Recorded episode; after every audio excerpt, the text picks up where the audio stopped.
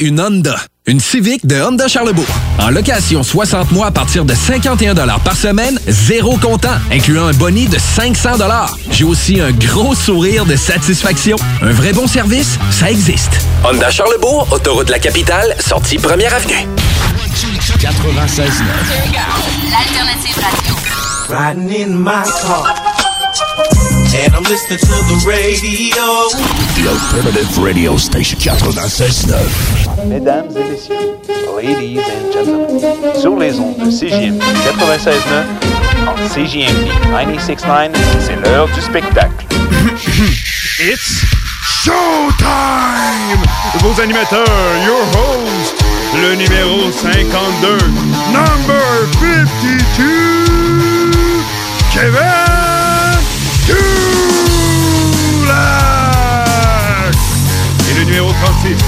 the number 36, Del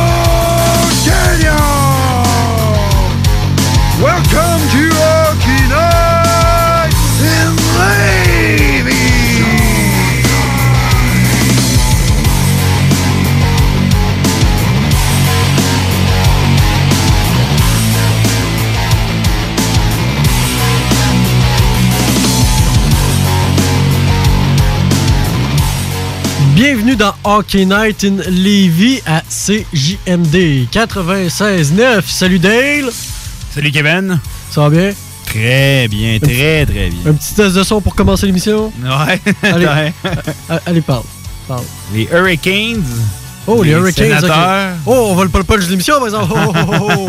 Parce que oui, oui, on va parler des Hurricanes de la Caroline. Pour qui ça va magnifiquement bien? Ouais, c'est un très bon début de saison. Mais comme je t'ai dit. Les euh, Oilers aussi ont 5 victoires, ont victoires pour une défaite. Oui, mais ça durera pas. Tu sais, comme pas. James Neal qui compte 7 buts en 5 matchs. Neil the Real Deal qui est en train de me parler?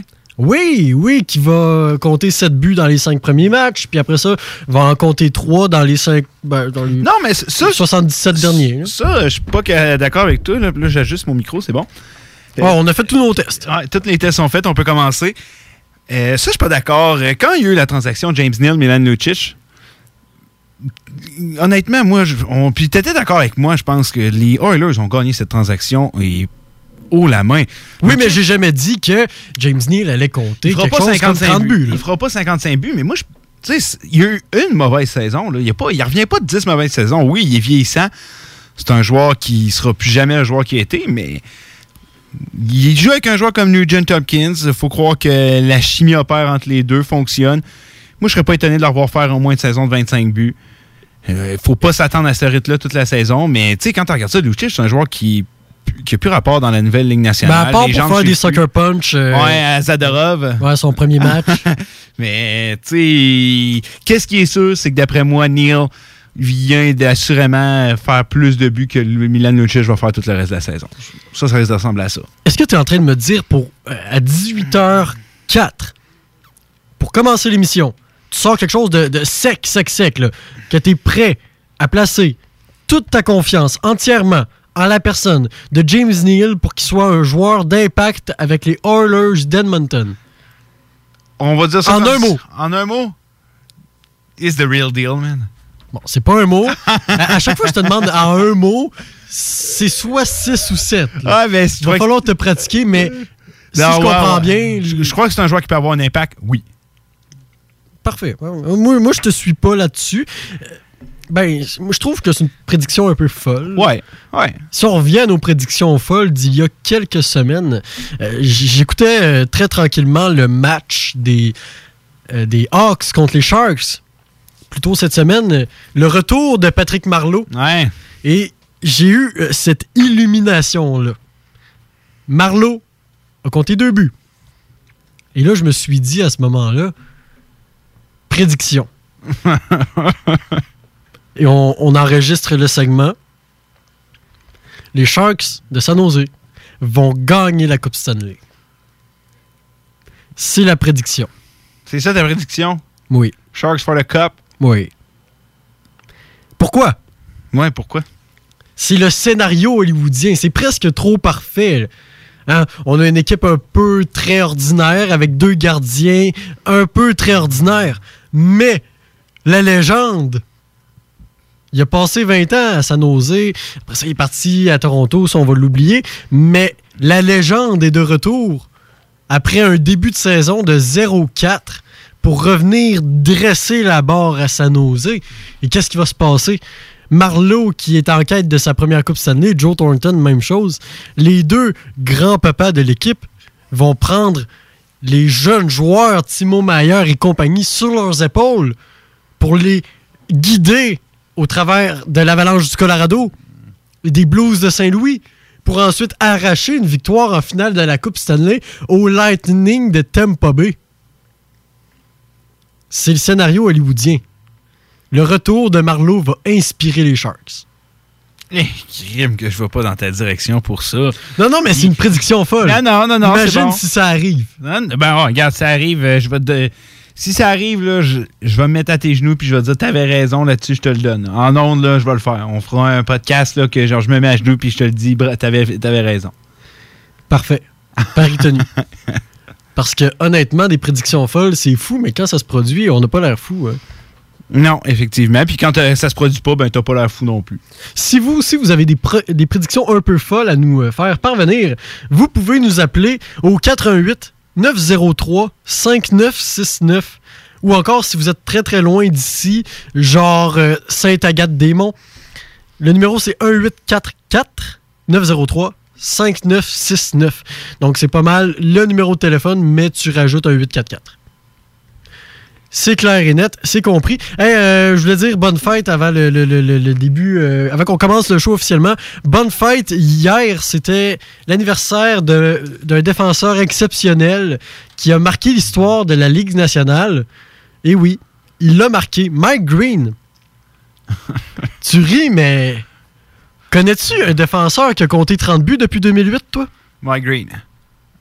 À part Mike Green. Aucun. Mike Green est le dernier défenseur de l'histoire de la Ligue Non, avec les Capitals à l'époque. à avoir compté 30 buts. un- Ah, ça, ça, c'est des, des beaux souvenirs d'enfance. Mike Green domi- dominant. Mais aujourd'hui, mettons que les jeunes d'aujourd'hui n'ont pas les mêmes souvenirs de Mike Green. Après moi, la moitié ne savent même pas c'est qui. Alors qu'il y a une époque, si tu suivais moindrement le hockey, tu savais qui était Mike Green. Oui, un défenseur qui récolte 31 buts Mm. et 42 passes en 68 matchs. Il n'a même, pas- été nominé au Trophée Norris, je pense, cette Non, jamais. il y a Parce que ça n'a jamais eu- été un très bon défenseur. Non, non, euh, jamais. Là. Mais euh, non, il n'y a jamais eu aucune nomination, euh, Mike Green. Jamais. Une seule participation au championnat du monde Mm. et une saison de 30 buts. Donc, un, un héros oublié de l'histoire parce qu'on lui a jamais donné la reconnaissance pour son accomplissement. Fêtait ses 34 ans hier. Et bonne fête à Elias Anderson, qui est un espoir euh, des Rangers de New York. Toi, t'es pas mal plus, mieux placé pour le connaître que moi, parce que tu suis quand même les espoirs pas mal mieux que moi. Mhm. Euh, il fête ses 21 ans. Qu'est-ce qu'on peut lui souhaiter pour euh, ses 21 ans euh, Elias Anderson cette saison? Je pense que c'est de continuer sa progression. Euh, Il joue dans une euh, formation qui va laisser place à la jeunesse au courant des prochaines saisons. Donc, euh, si un joueur comme Liach Anderson est capable de progresser à un bon niveau, euh, rester compétitif, travailler fort, je pense que c'est un joueur qu'on peut venir voir s'établir dans les lignes nationales sur un potentiel top 9, même peut-être top 6 au courant des prochaines années. Mais c'est un bon jeune joueur. Puis, regarde, comme tu dis, bonne fête, Lias. Et dans les nouvelles du jour, premièrement, le jeu du jour, ben, le jeu de la semaine, même, tout sport confondu, ça se passe dans la NFL. C'était aujourd'hui à 13h et quelques poussières. Patrick Mahomes, qui est à sa ligne de 50, prend le ballon sur la remise, recule, recule, recule encore d'une dizaine de verges à peu près. Et là, la pression s'amène. Il s'avance un peu. Il te lance une bombe à Tyreek Hill, 5 pieds 10, le petit receveur qui a sauté. Euh, C'était un saut de Superman. Est-ce que tu as vu le jeu? Ouais, j'ai vu le jeu. Ses pieds étaient à au moins un mètre et demi du sol. Au moins. Puis il a réussi à attraper le ballon, à arracher le ballon des mains du grand demi-défensif des Ravens pour inscrire le toucher sur un deuxième et un troisième effort alors qu'il y avait deux joueurs des Ravens, euh, des Ravens, des euh, Texans. J'ai dit Ravens, des Texans pour tenter de lui enlever le ballon. Donc, euh, le jeu du jour, Tyreek Hill, euh, c'est officiellement une passe de toucher de 46 verges. Dans la MLB, surprise, et ça, ben, c'est une autre de mes prédictions folles, qui n'est pas si folle. Les Nationals sont rentrés par la porte de derrière dans les séries. En, ils, par- ils étaient à un retrait de se faire éliminer dans le match de meilleur deuxième. Et là, on battu les Dodgers de Los Angeles, qui, qui sont une des meilleures équipes de la MLB. Et là, mène 2-0 la série contre les Cards de Saint-Louis. Les Nationals, c'est toute qu'une histoire, on s'entend. Ils sont là grâce à une erreur du joueur de champ qui a laissé passer la balle. Qui voulait aller trop vite. En plein ça, un joueur qui a voulu aller trop vite. Que, comme tu dis, arrive par la porte de derrière, bat les Dodgers qui, eux, sortaient de deux années consécutives en finale de la Série mondiale. Et si tu veux mon avis, c'était leur meilleure formation dans les trois. C'était cette année qu'ils l'avaient. Ils les sortent et là, ils sont en avant de deux matchs contre les Cards. Et qu'est-ce qui s'est passé l'été dernier? L'été dernier? La saison morte dernière dans le baseball, ils ont perdu un certain Harper aux mains des Phillies euh, contre rien du tout. On l'a remplacé par quelques joueurs. Ben, Harper, finalement, est rien du tout. Là.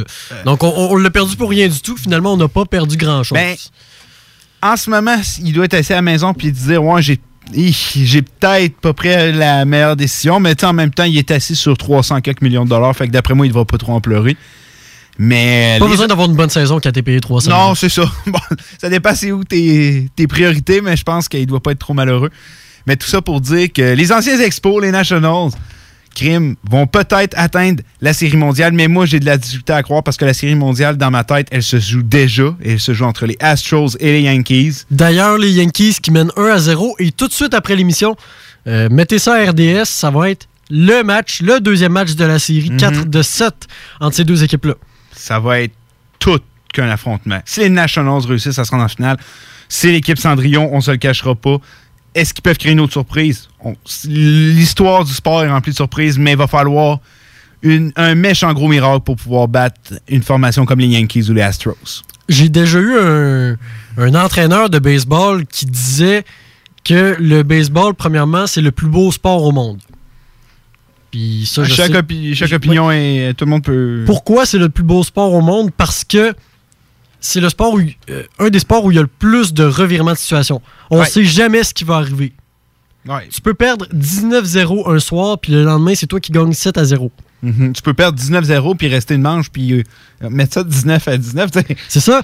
Il n'y a pas de temps au Non. baseball. c'est- pour ça qu'il y en a qui disent que c'est le plus, le plus beau sport au monde parce qu'on on peut s'attendre à tout. Puis quand on regarde la série entre la- les Nationals puis les Cards, les Nationals qui ont gagné contre les Dodgers, etc., c'est ça. Quand on regarde les Mets euh, en 69, c'est un exemple. Les Mets qui, qui avaient une des plus mauvaises équipes qui ont finalement en deuxième moitié de saison euh, complété une remontée incroyable pour faire les séries, gagner la série mondiale. Le- en 2003, quand les Red Sox tiraient de l'arrière 3-0 dans la série, puis qui ont fini par euh, gagner les quatre suivants pour l'emporter contre les Yankees, c'est un sport où il y a des revirements. Mm. Ça, c'est vrai. Ça, je te l'accorde. Ça, je, je l'accorde. Je comprends ce qu'il voulait dire par le plus beau sport. Je comprends ce qu'il voulait dire, puis là-dessus, je vais te l'accorder, c'est vrai. Fait que pour Il ce n'y a, il y a pas un sport séries- comme le baseball. Ça, c'est sûr. Pour ce qui reste des séries, on va voir les Yankees pourraient prendre une option sur la série ce soir. Et les Nationals, c'est demain. C'est demain. Leur prochain match pourrait eux aussi prendre une très sérieuse option et se rapprocher un peu plus. Ben là, de les deux meilleurs. Sanchez et Schwarzer lancés, donc les deux meilleurs lanceurs sont. euh, parce qu'on s'entend, ils n'ont rien accordé aux Cards depuis le début de la série. Là, ça va être des lanceurs d'un peu moins bonne qualité qui vont aller au marbre. C'est de voir si l'attaque peut être encore présente, la défensive bien jouée, mais ils sont en très bonne place pour aller gagner cette série. Effectivement. Et dans la LNH, il y a euh, Vitaly Abramov, quelques jours après son premier but euh, avec les sénateurs d'Ottawa, vient d'être rétrogradé à Belleville. Ah ben avec euh, l'arrivée de Namestikov, c'était à prévoir. Namestikov qui fait très bien. Deux matchs, deux buts, deux passes. Euh, très bonne transaction pour les sénateurs. On n'en a pas beaucoup parlé. Je pense que c'est un choix de quatrième, un choix de quatrième ronde et Nick Ebert, je pense, qui avait été dans la transaction. Si je ne m'abuse, je crois que c'est ça. Euh, et en plus, retiennent 750 000 du contrat de Nemestikov, qui donc tombe à 4 millions de dollars. C'est une très, très belle transaction que les sénateurs ont fait. Ils ont profité du fait que les Rangers veulent aller dans la direction jeunesse, voulaient économiser de la masse salariale. Tandis que Nemesnikov, c'est encore un jeune joueur. C'est encore un jeune joueur. C'est pas euh, Wayne Gretzky, c'est pas Sidney Crosby, c'est pas un gars qui produit des points au tableau, mais on sent qu'on veut déjà, euh, qu'on veut Ben, déjà de redevenir compétitif le plus vite possible, encadrer les jeunes. C'est un joueur qui, on sait, a connu beaucoup de succès avec Kucherov Stamkos. Euh, on l'a peut-être surévalué à cause de ça à l'époque. C'est plus un joueur de, de top 9. Peut-être même, il peut jouer sur un deuxième trio. À Ottawa, il peut jouer sur un deuxième trio, ça je te confirme, il peut jouer sur le premier. Mais c'est un joueur qui. Ça a été dur d'évaluer année après année à cause des joueurs qu'il a joué. Quand il était avec les Rangers, on lui a donné une chance sur le premier trio. Après ça, il n'a pas tant produit, on l'a mis tout de suite sur le troisième trio. Donc, euh, très bon échange des sénateurs, puis je pense que c'est le meilleur endroit. Pour Namestikov, c'est la meilleure chose qui pouvait arriver à sa carrière.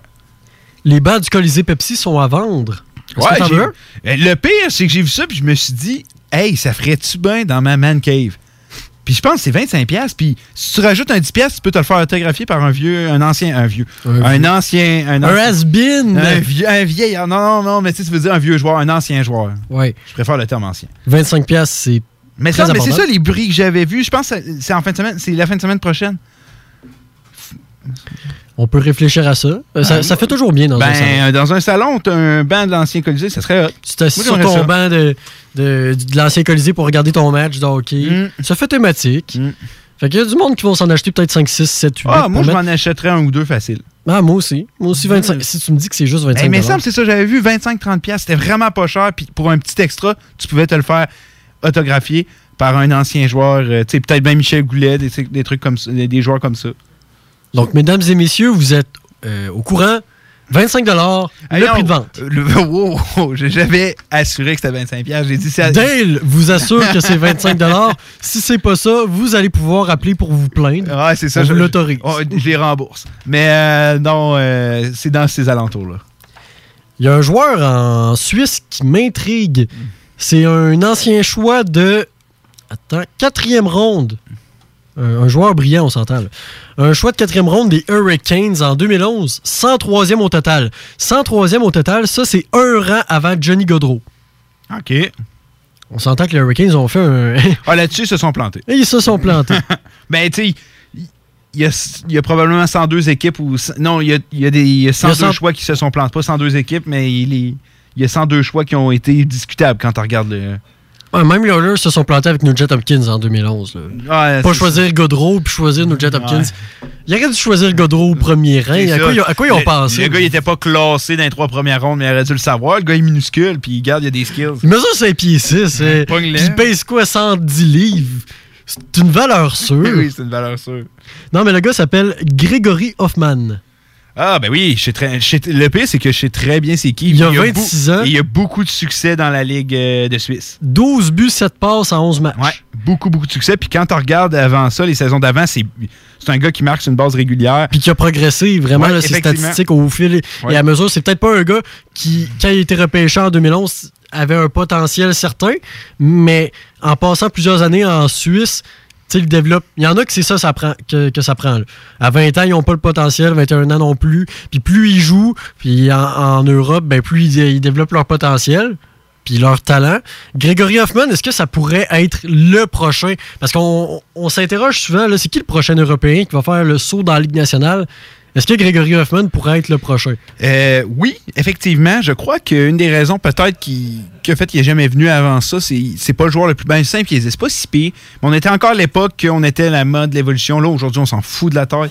Mais euh, oui, c'est un joueur qui pourrait être intéressant. Je sais qu'il y a de- des équipes qui sont allées faire un peu de scouting, comme on dit, vers lui au courant des dernières saisons. Je crois que son contrat finit cette année avec l'équipe de Suisse. Donc, ça pourrait être un joueur très intéressant qui pourrait faire le saut dans la Ligue nationale dès l'an prochain. Moi, je serais pas surpris. Euh, c'est un gars qui a un tir excellent. Euh, justement, j'avais lu une comparaison à sur Internet qui comparait son tir à lui de Mike Hoffman. Je, je pense que le gars est allé avec les noms, vu qu'il a dit Ah, lui, il a un bon tir, il a le même nom, on va lui donner le même comparaison. Mais ça peut être un joueur très intéressant dans la Ligue nationale. Moi, c'est un joueur intéressant, qui- un dossier intéressant que j'ai vu lors des derniers euh, temps? Dis-moi. C'est le gardien Peter Chick.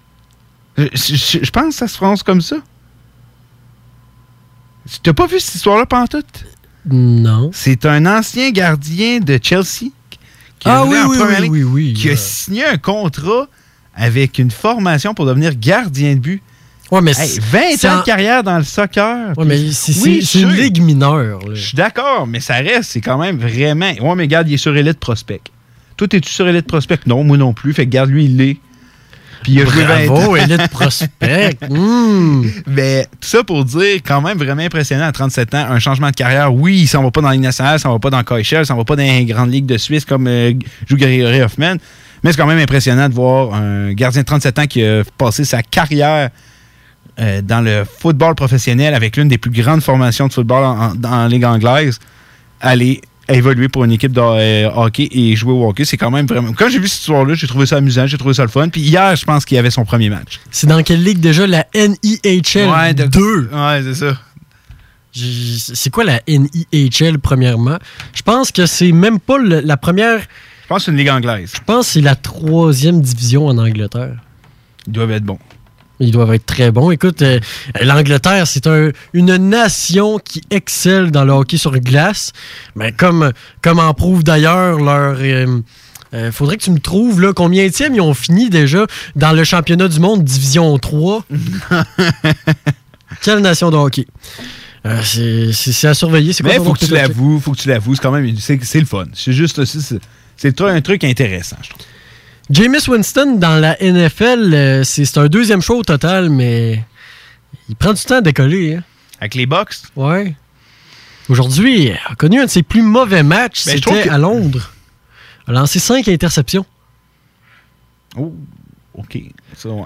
Cinq interceptions, euh, puis le match s'est terminé 37 à 25, euh, 26. OK, ben en plus, ça a réussi à être serré. Ouais. Si t'aurais lancé moins d'interceptions, probablement que t'aurais gagné. Il a coûté la victoire à son équipe. Ouais, c'est quand oui, on peut dire qu'il a, coûté le, il a coûté le match à son équipe. Ça, On, c'est sûr. on souligne ça quand un, un carrière lance 5 passes de toucher. Fait qu'on va souligner le fait que Winston a été exceptionnellement mauvais aujourd'hui à Londres. Puis il a donné, euh, ça a dû donner un très bon spectacle, par exemple, aux fans des Panthers qui étaient sur place.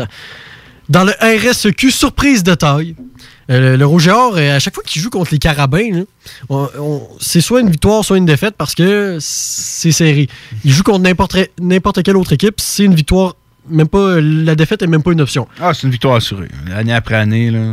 Puis les seules défaites du Rouge et Or des Carabins, habituellement, c'est contre l'un contre l'autre. Là, le Rouge et Or a perdu le premier match contre les Carabins.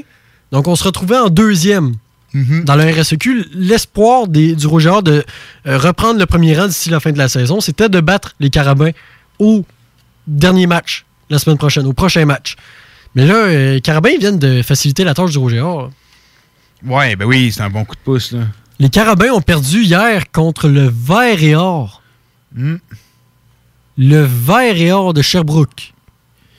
Une des plus mauvaises équipes au Québec. Avec ce que l'entraîneur du Vert et Or qualifie de meilleure défense au pays. Qui donne environ 250 points, euh, 300 points par année. Ont battu les Carabins. Qui sont considérés comme une des plus grosses machines De football. défensives. Ouais. Le Rouge et Or a même pas fait 20 points contre les Carabins. Puis le Vert et Or, une équipe de piètre qualité, ont réussi à en faire 23. 23-15 la marque finale. Tandis que le Rouge et Or, avec leur nouveau carrière Thomas Bolduc, eux, ont remporté un match 39 à 3 contre les Redmonds de... Oh, on peut plus dire les Redmonds. Excuse-moi. Non, mais pour vrai, le nom Redmonds n'existe plus. Ouais, je sais. On a enlevé ça, donc maintenant on dit l'équipe de football de McGill. Donc le Rouge et Or a gagné 39 à 3 contre l'équipe de football de McGill sur plusieurs beaux jeux défensifs. On a fait quelques touchés défensifs, déplacements, mais pas de touchés par la passe. Donc c'est un match plutôt tranquille offensivement. Et euh, en terminant, le Midget 3 sont en pause en fin de semaine. Et ça recommence mercredi, les Chevaliers.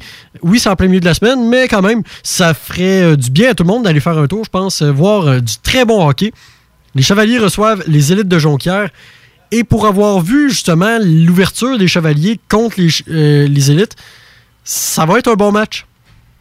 On vous invite mercredi à aller voir les Chevaliers, puis remplir l'aréna avec euh, toute la technologie qu'il y a. euh, pour vrai, euh, on- les vidéos, là, pour, comme, comme au rempart, quand il y a un but, tu vois le joueur qui arrive, là, qui tient son bâton, puis pendant l'annonce du but, c'est super. Il y a des shows de lumière, il y a des animations entre les périodes. Remplissez l'aréna, faites du bruit, intimidez les petits gars de Jonquière, mais sans crier de nom, puis sans rien lancer sur la glace. On s'entend?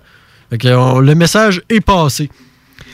Dale, c'est le retour de notre euh, merveilleuse chronique Ça va bien? Ça va bien, ouais, ça va bien. J'arrive à faire mon petit bout de chemin. C'est mieux que rien. Ça va bien, hein? Oui, moi, moi je vais bien. Ben, ça va bien pour les Canadiens. Mais pas tout le monde. En guillemets, là. Ça va bien pour Joe Drouin?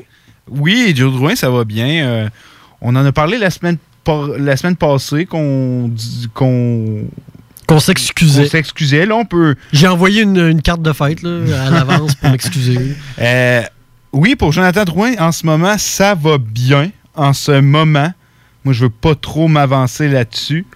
Je veux qu'on prenne notre temps, mais il nous démontre un joueur un peu plus d'intensité.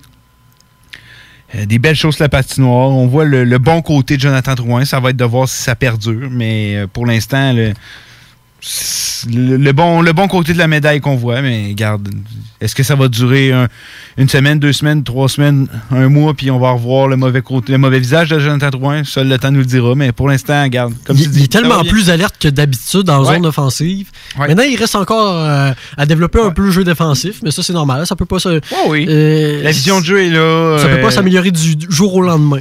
Non, non, ça peut pas. Donc, on est positif dans le cas de Jonathan Drouin. Ça va bien, ouais, ça va bien. Oui, ça, ça va bien pour euh, Joel Armia aussi. Joel Armia, quel début de saison. euh, Ancien, ancien choix, de, choix de première ronde des sabres. Oui, c'est un ancien choix. C'était on- pas développé? Non, c'est pas un gars qui, qui s'est vraiment développé.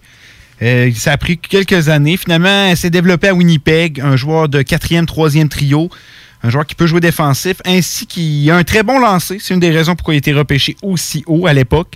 Il a un très très bon lancer, s'en sert euh, jusqu'à maintenant avec le Canadien de Montréal. Et euh, ça va très bien pour euh, Joel Armia. C'est un joueur, on s'entend, ça sera jamais un joueur de top 6. Mais sur un troisième trio, avec un certain Kotkaniemi, ça peut faire une belle petite chimie avec deux Finlandais qui doivent bien s'entendre, deux bons chums, j'imagine. Et ça va bien. Joel Armia, ça va bien, c'est le cas de le dire. Ils doivent bien s'entendre, tu dis. Ouais, Kotkaniemi a dit un jour, quand il a été repêché par les Canadiens, que son idole, c'était Joel Armia. Oh, ça, c'est de quoi que je savais pas. Ça, tu me l'apprends. Joel Armia, il regardait jouer au championnat mondial junior avec la Finlande. Mais normal, il avait été excellent. Ça avait été le meilleur joueur de la Finlande à l'époque. Il le regardait jouer quand il jouait en Finlande, puis quand il a commencé avec euh, les, euh, les Jets, parce qu'il a joué un match avec Buffalo, quand il a commencé avec les Jets, il l'a suivi, puis c'est devenu son idole. Son joueur préféré, c'est Joel Armia. C'est sûr que ça peut aider au développement d'un joueur de jouer avec regarde, ton idole. Ça, c'est de, c'est de quoi que je savais même pas. Fait que, encore une fois, très bien. Puis on dit que ça va bien. Là, Kotkaniemi, ça va très très bien aussi. Oui, ses statistiques le démontrent pas, mais tu sais, On- deux buts en cinq matchs, mais il- on l'a souligné, il joue pas mal mieux qu'en pré-saison, puis c'est Ouais, encourageant. ouais. Oh non, c'est surprenant, les joueurs en. Mais c'est ça que je te revenais que je te disais l'autre fois.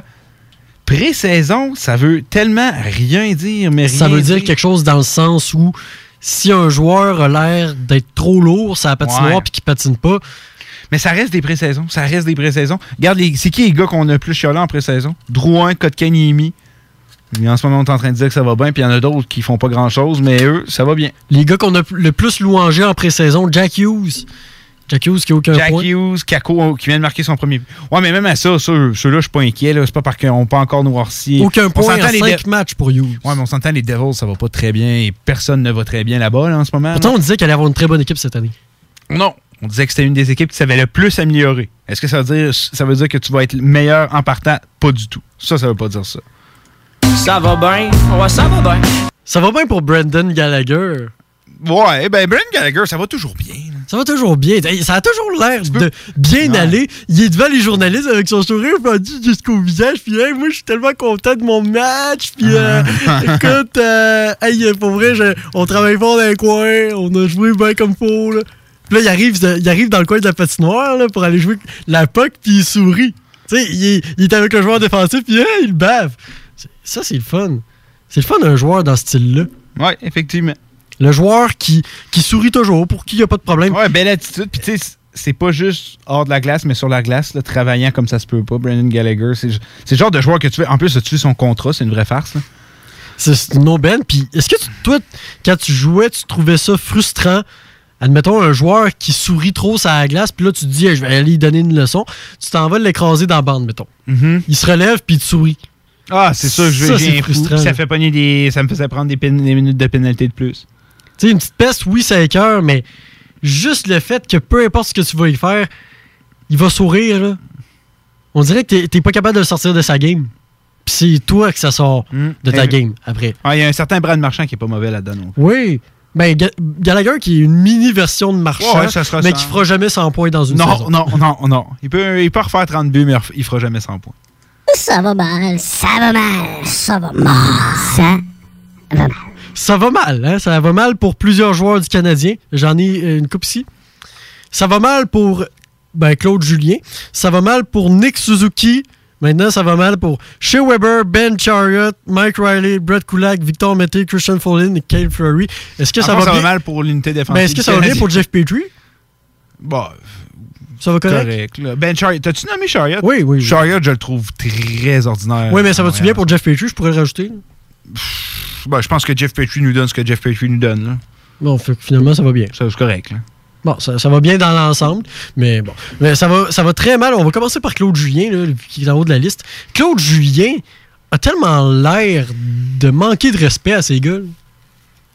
Tu sais, il s'en va dire de Nick Suzuki, et ça, j'ai trouvé que c'était une sortie qui n'a pas de classe. Oui, euh, Nick Suzuki, écoute, pas un début de saison comme ce que la pré-saison nous promettait. Mais là, il s'en va dire de Nick Suzuki Ah, pendant le camp d'entraînement, il travaillait super fort, mais là, on dirait que ça ne tente pas. Bravo, champion. First, j'ai l'impression qu'il est en erreur. Je pense juste que Suzuki est une recrue. Est une recrue qui est pas nécessairement prêt. On le savait qu'il allait pas l'être. C'est pas un joueur qui allait être prêt dans l'immédiat. Mais Claude Julien va devant les médias, puis on s'entend qu'il y en a des médias à Montréal. Il va dire d'un petit jeune de 20 ans qui commence au hockey professionnel, je trouve que ça n'a pas l'air à y tenter. Non, c'est pas là. Surtout avec la réalité des coachs aujourd'hui que maintenant t'es plus euh, comme on en parlait à l'émission dernière. Mike Keenan, là. Non, Mike Keenan, Il y a une raison pourquoi il est rendu en Chine. Ouais, ouais, il y a une raison. Il est allé le plus loin possible de, de la Ligue nationale. Des caméras. Ouais, c'est des ça. micros. Non, ben, aujourd'hui, il faut, euh, faut que tu sois gentil, il faut que tu écoutes, tes joueurs. Mais rien qui empêche de faire une sortie contre un de ces joueurs. Mais un jeune joueur comme ça qui arrive, que c'est toi qui as pris la décision de le garder, puis que finalement, moi, je pense pas que Suzuki met pas les efforts. Je pense juste qu'il est simplement pas prêt à jouer dans les nationales. Tant qu'elle se renvoie-le dans HL, puis on n'en parle plus. Tu lui dis ce que tu veux qu'il s'améliore, puis on s'en revoit quand tu seras prêt. Un message pour Julien, assume-toi. T'as pris la décision de le garder parce que tu trouvais qu'il faisait bien, mais il va pas dire après ça que le gars, il se dévoue pas pour l'équipe. Une bonne question à se demander, si le Canadien rate les séries cette année, ce qui, on s'entend, risque très fort d'arriver. Oui, Est-ce oui. que c'est la fin pour Claude Julien? ben, je suis... euh, C'est de quoi qu'on va peut-être plus pouvoir se fixer au courant de la saison. C'est dur de dire Claude ça. en Julien, je l'aurais mis dehors il y a un bon bout, mais c'est tellement dur de lui donner le- le- la, la faute pour les mauvaises performances d'une équipe qui est tellement ordinaire. Ah, ça, c'est certain. Ça, c'est certain. Euh, c'est parce que quand tu regardes un gars comme Claude Julien, je crois qu'encore une fois, c'est quoi que je dis souvent, la nouvelle réalité du hockey, mais je crois que c'est- un entraîneur qui s'est pas tant adapté à la nouvelle réalité du hockey. Ça veut pas dire qu'il peut pas travailler pour une formation, il peut pas aider une équipe, mais faut qu'il change un peu son st- style of coaching, son, sa, sa façon de, de coacher. Sinon, je crois que pour lui à Montréal, ça pourrait se terminer plus vite que, que la durée de son contrat. Ça va mal pour la défensive du Canadien en général. Euh, je vais pas toutes euh, les renommer. C'est 7 défenseurs sur 8 pour qui ça va pas bien. Mais là, vu que tu me dis que toute la défensive va pas bien, fait que c'est la faute à la défensive si Carey Price n'a pas un bon début de saison, c'est ça que tu es en train de me dire? Je suis en train de te dire qu'une partie de la faute est de la faute à la défensive. On s'entend, un gardien pas motivé devant une défensive qui. Eh, chez Weber. Chez Weber, chez Weber, come on, come on, messieurs, là. Hein, messieurs, chez Weber. C'est chez Weber, là. Hey, réveil, réveil, réveil, réveil, réveil! T'aimes-tu mon imitation? Non. Ça va pas. ça va pas. Non, mais chez Weber, as-tu un point cette année? Chez Weber, est-ce qu'on le voit? Je regarde des matchs du Canadien, puis je me rends compte que chez Weber joue dans les dernières secondes du match quand il, il- il écoule le temps. Avec la rondelle, dans les dernières secondes de la troisième. C'est là que je me rends compte qu'il était là parce qu'il garde la rondelle plus que Mais 3 secondes. Juste ce qu'on qu'on est en train de faire en ce moment, je suis pas le plus grand fan de ça. De, de- C'est juste, c'est juste qu'ils ont, ils ont juste joué 4 ouais, quatre matchs. Oui. Ils ont juste joué 4 matchs. C'est dur. Moi, je trouve qu'avant les critiques, en haut, avant les 5-10 premiers matchs, avant 10 matchs, c'est difficile. Moi, je pense pas qu'on peut y aller d'une critique. Euh, des mauvaises séquences à des joueurs, ça arrive. Euh, des, matchs un peu plus difficiles aussi. On sait que le temps que la game shape revienne, tout. Donc, oui, jusqu'à maintenant, il y a des équipes qui font mieux, des équipes qui font moins bien. Le Canadien de Montréal a disputé un bon match contre les Blues. faut le donner, on disputé un bon match. Il y a plusieurs joueurs, je pense, qui doivent se dire OK, on doit euh, travailler plus fort, on doit revoir le système de jeu, plus s'impliquer dans toutes les zones. Mais je pense qu'après 10 matchs, on va pouvoir se faire une, plus- une meilleure idée de tout ça. Juste avant de partir en pause, prédiction. À quand le premier but de Victor Mété? c'est ça, par contre, ça, j'adore ça. Euh, Honnêtement, tellement que c'est rendu un running gag que je suis convaincu que son prochain but, c'est sûr qu'il est refusé. Il va le scorer au dernier match de la saison, puis ils vont faire no goal, no goal. Vous l'aurez entendu ici, à CGMD. Mais il a déjà eu, il, il a scoré, mais il a été refusé le but. Oui, mais il a compté un but en pré-saison à un moment donné, mais ça comptait pas. Non. Donc, Victor Mété va en être à sa troisième saison sans but. C'est Hockey Night in Levy qui vous l'annonce et qui s'en va en pause et qui revient après. On va parler des Hurricanes de la Caroline, puis on va prendre des nouvelles de la conjointe, de la compagne de vie de Dale. On vous revient.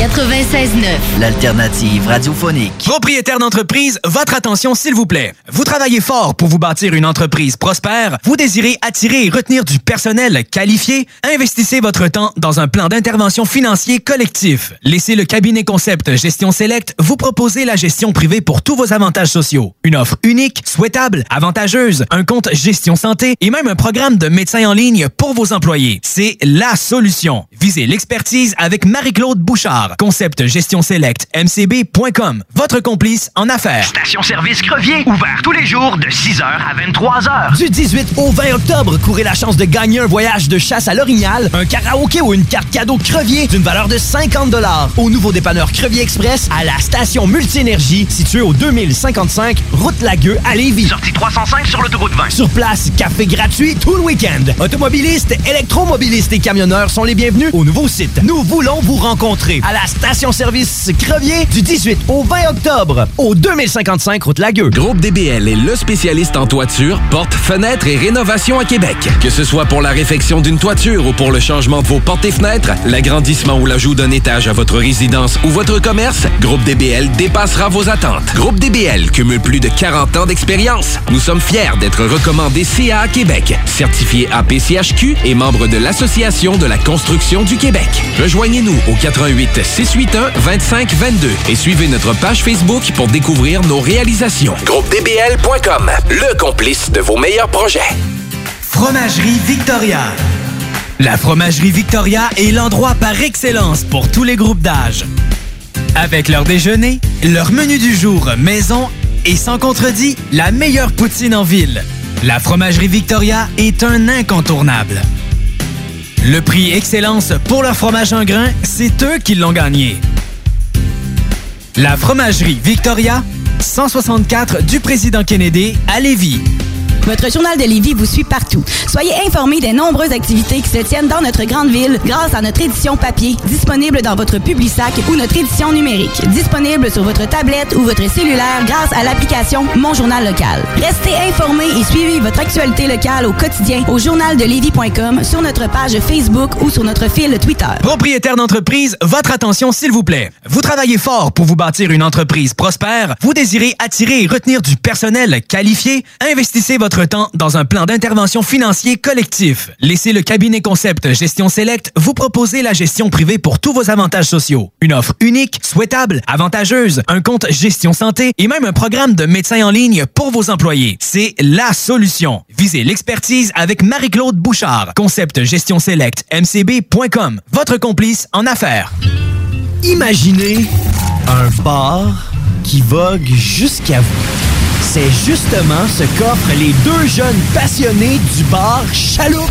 Entre autres, tout est possible pour eux, de la formation d'employés au party chez vous.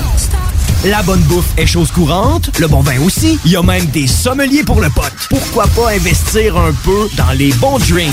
Le bar Chaloupe a d'excellents prix en plus. Bar Chaloupe! Bar Chaloupe! Trouvez-nous sur Facebook. CJMD. Hockey Night in Levy. Hockey Night in Levy. Ben oui, ça c'est des opinions, du sport, puis ben du fun. Hockey Night in Levy. Sur les ondes de CJMD 96.9. CJMD 96.9. On va se projeter euh, à CJMD dans Hockey Night in Levy quelques semaines dans le temps. On va revenir à lorsque nous parlions de la pré-saison. Ben, en fait, de ce qui allait se passer cette saison dans la Ligue. On y a été de quelques prédictions et on est embarqué sur le cas des Hurricanes de la Caroline. Voici ce qu'on retient de ce segment de pré-saison. Ouais, à part les Canucks qui sont beaucoup améliorés, il y a les Hurricanes, je pense qu'ils ont fait un gros pas vers l'avant cet été. Carolina. Hamilton with far wing. Hamilton! Les Hurricanes, d'après moi, c'est l'une des formations qui va le plus surprendre cette année. Ils ont tellement une équipe construite pour la, la réalité du hockey d'aujourd'hui. Moi, je trouve que c'est incroyable comment cette formation-là est bonne. On a rajouté des joueurs tels euh, Eric Ola. Euh, on a été chercher euh, Gardiner qui... euh, Desingle. Desingle. Euh, Nekash, d'après moi, semble être prêt à faire le grand saut euh, dans la Ligue nationale dès cette année. Pesci again scores! Non, je vois les Hurricanes surprendre et même peut-être bien finir premier de la Metropolitan. It's a five spot. Five goals for, five wins. And the Carolina Hurricanes have set Hartford, Carolina history. On vient de l'entendre, euh, un record pour les Hurricanes dans l'histoire des Whalers et des Hurricanes. Pour le meilleur début de saison de l'histoire de la franchise, on a cinq victoires en cinq matchs. Ils ont une défaite, ils ont perdu par contre hier. Ah, J'aurais tellement aimé ça qu'ils gagnent pour que ça fasse encore plus de punch 6-0, mais ils ont quand même une bonne fiche de 5 1. Ah, on était encore loin du record de matchs sans défaite en temps régulier détenu par les Blackhawks de Chicago. En 2012-2013, c'était 24 matchs. On n'avait pas perdu un match en temps régulier. Les Canes ne sont pas rendus là, mais quand on regarde les victoires qui ont été cherchées, on peut inclure une victoire contre le Lightning de, de Tampa Bay, où on n'a donné aucun tir en deuxième période. Contre le Lightning de Tampa Bay, qui, à ma souvenance, ont été pas mal la meilleure offensive de la LNH la saison passée. Pas juste au niveau statistique, mais au niveau sur papier, sur la glace, n'importe où. Les Canes, avec leur défensive, qui pourtant, euh, euh, nommez-moi trois défenseurs des Hurricanes, puis vous gagnez 10 000 C'est pratiquement ça, là. Ah, ben c'est ça pareil. C'est pas, une, c'est pas, une formation qu'on parle beaucoup. C'est pas le marché le plus populaire. On- disons que la saison dernière, avec le Bunch of Jerk, on en a beaucoup plus parlé. Mais pourtant, c'est une formation. Puis encore une fois, ça fait plusieurs fois, je le dis depuis le début de l'émission, mais là, je vais, expliquer un peu ce que je veux dire derrière ça. C'est tellement une équipe adaptée au hockey d'aujourd'hui. On parle d'un hockey plus rapide, un hockey qui est axé sur, beaucoup sur le talent, aussi sur les. Euh, voyons, c'est parce que j'en parle mes mots en ce moment. sur le système le de système, jeu. C'est en Ouais. plein, ça, je l'ai dit. On- sur le on- système on de est jeu. connectés, les ouais, deux. Ouais, là-dessus, là-dessus, on a été popé. Sur le système de jeu. Quand je regarde les trios, quand tu regardes les joueurs, un trio qui. Ça peut paraître tellement anodin, mais leur troisième trio, moi, il me fait capoter. On parle de Desingle, Ola et Nekash. Trois joueurs qui n'étaient pas dans la formation la saison dernière, qu'on était allé chercher via marché des transactions. Euh, euh, agent libre et un joueur qu'on avait dans notre farm. Et avec ça, on a formé un troisième trio. Et le troisième trio produit énormément en ce moment. Déjà 5 buts pour Ola, qui, on le sait, dans le passé, a déjà, avait produit avec Vegas, un peu moins la saison dernière. On disait que c'était euh, comme les, les Golden Knights au complet, leur première saison. euh, euh, pas un feu de paille, mais euh, pratiquement un feu de paille. Ouais, c'est vrai. Puis euh, la saison passée, on s'est dit, bon, ben, c'est ça, là. Il y a une saison difficile. On l'envoie en Caroline, c'est pas une grosse perte. On l'a échangé contre. C'est lui qu'on a échangé contre Nicolas Roy. hein. Ouais, ouais. Quand on voit le. euh, on parlait de l'échange Neil contre Lucic, puis qu'on disait, ah, les Oilers ont gagné ça assez facilement. Les Hurricanes Ah, ont dessus parce dans- que Nicolas Roy l'immédiat, oui. est pas prêt à jouer. Non, pas du tout. Dans l'immédiat, euh, c'est sans aucun doute Ola qui remporte. Mais ça, c'était pour faire de la place à Cody Glass. Là. On se le cachera pas, c'était carrément pour ça.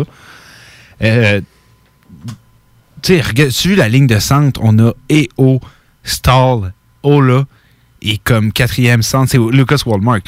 C'est une ligne de centre excellente. On a des joueurs d'Austien qui aussi sont pas beaucoup connus, des Wallmark, des Fogel, c'est tous des Martinuk.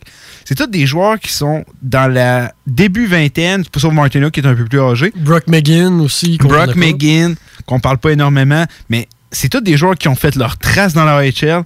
C'est des joueurs qui ont été repêchés late, justement, par les Hurricanes.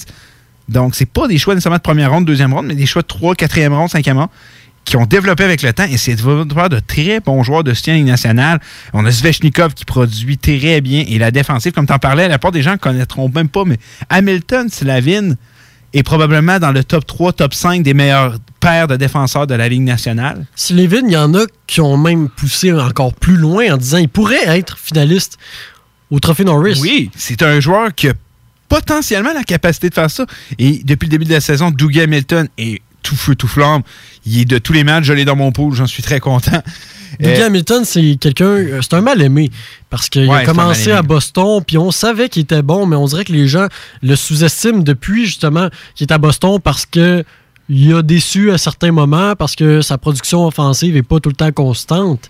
Mais l'acquisition de Hamilton par les Hurricanes, c'était un coup de maître. Mhm. Ben, coup de maître. Ça a été un échange 50-50 pour, euh, pour si on veut déterminer un gagnant avec les, Flames, mais ça a été un coup déterminant pour la défensive des Keynes. On n'avait pas besoin de. euh, d'un gros, gros, gros, gros, gros attaquant. On n'avait pas besoin d'un défenseur non plus qui va faire 70 points. On avait besoin d'un Doug Hamilton qui, qui te sort euh, 40 points, 50 points, mais qui compte des buts. Doug Hamilton, l'année passée, c'est- c'est 18 buts, quelque chose comme ça. C'est 17 buts. Ouais, puis je pense que plus de la moitié, je pense que 15 de ses buts ont été écrits lors des quasiment des 30 derniers matchs. 30-40 derniers matchs. Il, a connu, il avait eu un mauvais début de saison, puis après ça, ça avait rattrapé. Donc, Dougie Hamilton, Slavin, on a Pichy, on a jeune Aiden Fleury, le frère de Kel qui joue à Montréal, euh, Jake Gardiner qu'on a signé cet été. Il y a Jake Bean qui joue toujours pas. Trevor Van Rimsdijk qui est assis sur un banc. C'est tous des défenseurs qui, ailleurs dans la Ligue nationale, probablement joueraient à plein temps en ce moment. T'es sûr pour Jake Bean?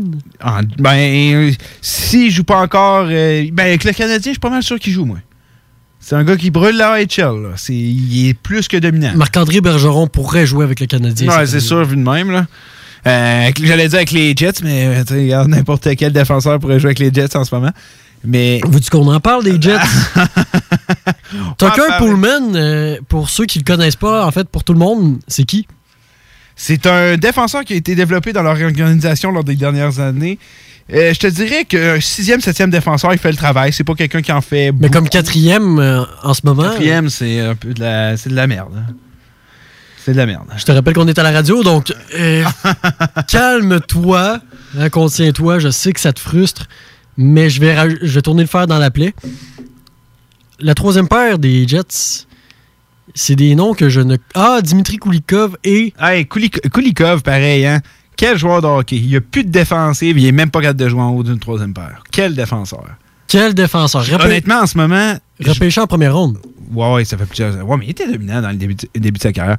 Euh, Bieto.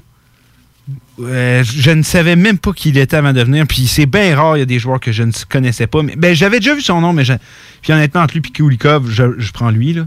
Kulikov est d'une, et je sais que t'aimes pas ça quand je dis ce mot-là, anémie, mais jamais vu, là. Je le trouve anémique, ne fait rien de bon sur la patinoire. Et euh, mais ça reste que tu es en train de me dire ça, mais ils ont trois victoires de suite. Ils ont une fiche de quatre victoires, deux défaites. Ben là-dessus, ils ont gagné contre les Hawks. C'est pas difficile. non, mais ils ont. Ce qui est impressionnant avec les, les Jets de Winnipeg en ce moment, euh, Patrick Liney a été meilleur pointeur pendant plus de 24 heures. C'est quand même. Et moi, c'est là-dessus. C'est pour ça que je l'ai pris dans mon pot. Ah, c'est ça. Mais, tu sais, ça va bien. Enfin, il été réuni avec Shifley et Wheeler. Est-ce que c'est à cause de ses demandes? Est-ce que tu penses que c'est lui ou finalement Paul Morris s'est dit je vais le mettre ou c'est parce que c'est dans son contrat? Ça, on le saura peut-être jamais. Mais ça fonctionne très bien. On voit un Patrick Liney. euh, Quand je l'ai revu jouer, je me suis dit, mais c'est qui ce gars-là? Il s'implique dans tellement de facettes du jeu qu'il ne s'impliquait pas. Euh, beaucoup d'intensité, joue très bien au hockey. Euh, Blake Wheeler est à l'image de lui-même. Mark Shifley tout aussi dominant.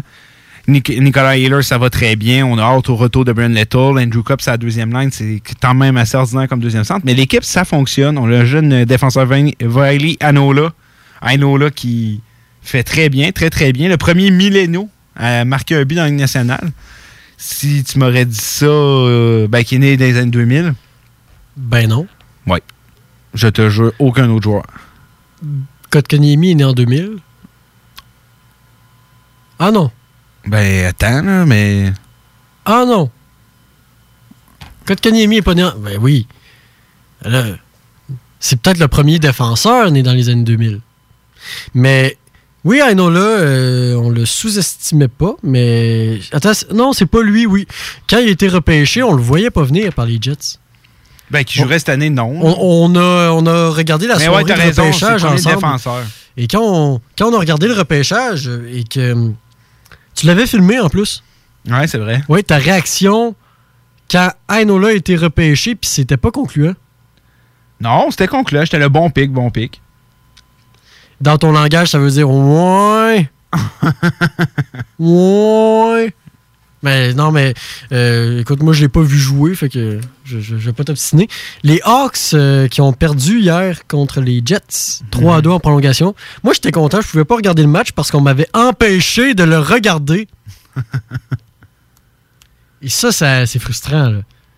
Écoute, euh, c'était pourtant un match qui promettait d'être excitant.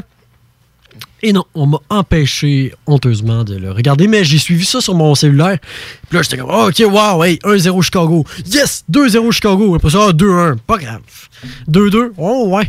3-2 en prolongation. Voyons. Puis c'est l'histoire des là. Eh, cette année, euh, je croyais que ça irait bien, puis qu'on se rapprochait d'une place en série. je me suis trompé. On est 0-2-1 à Chicago en ce moment. Ça va très bien. La Lennart a bien fait, par contre. là. Le, le- le dernier but, les buts, il pouvait pas y faire grand, grand chose. On a perdu contre les Flyers et contre les Sharks. de- C'est sûr qu'ils perdent contre les Sharks, que quand ils perdent sans arrêt, ça fait un peu mal. C'est pour ça que je me suis dit, ouais, les Sharks vont peut-être gagner la Coupe Stanley. Ils ont gagné contre Chicago. Mais honnêtement, on parle de bonne défensive. Chicago, c'est loin d'être une bonne défensive. On pensait l'avoir amélioré cette année. Calvin Dehan ne joue pas. Pas encore. On a hâte de le voir revenir. Hey, mais je pense que c'est ça. Pourquoi on t'a empêché de regarder la game? J'étais en famille, puis euh, ma famille aime pas le hockey. Mais t'as fait un pool avec ta famille. C'est contradictoire, C'est très hein. contradictoire. Mm.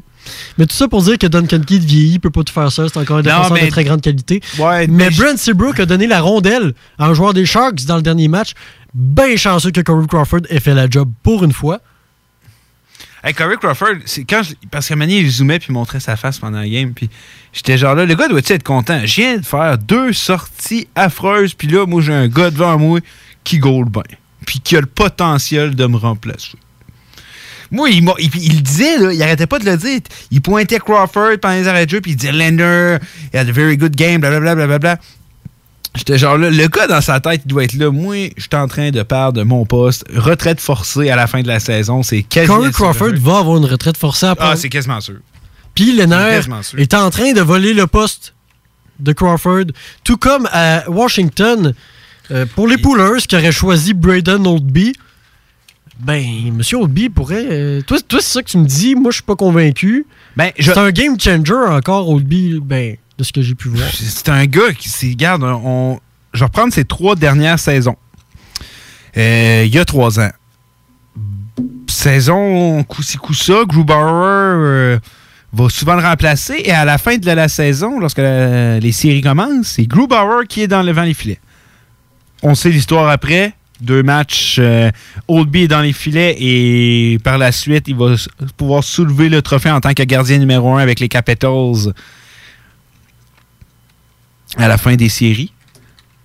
L'année suivante, qui est la saison dernière, j'ai dit recul de trois ans, je l'ai dit recul de deux ans dans le fond, mais euh, l'année saison qui est la dernière, Oldby connaît une saison acceptable, des statistiques acceptables, sans plus. Là, il n'y avait plus de Grubauer derrière lui parce qu'il est rendu au Colorado. Alors, son poste, il n'y avait pas vraiment de danger. C'était un, un certain Copley qui était derrière lui. Et c'est pas lui qui serait venu euh, lui voler son poste. Arrive dans série et ordinaire. On se fait éliminer en 7 par Caroline. Qu'est-ce qui se passe par après? La saison commence.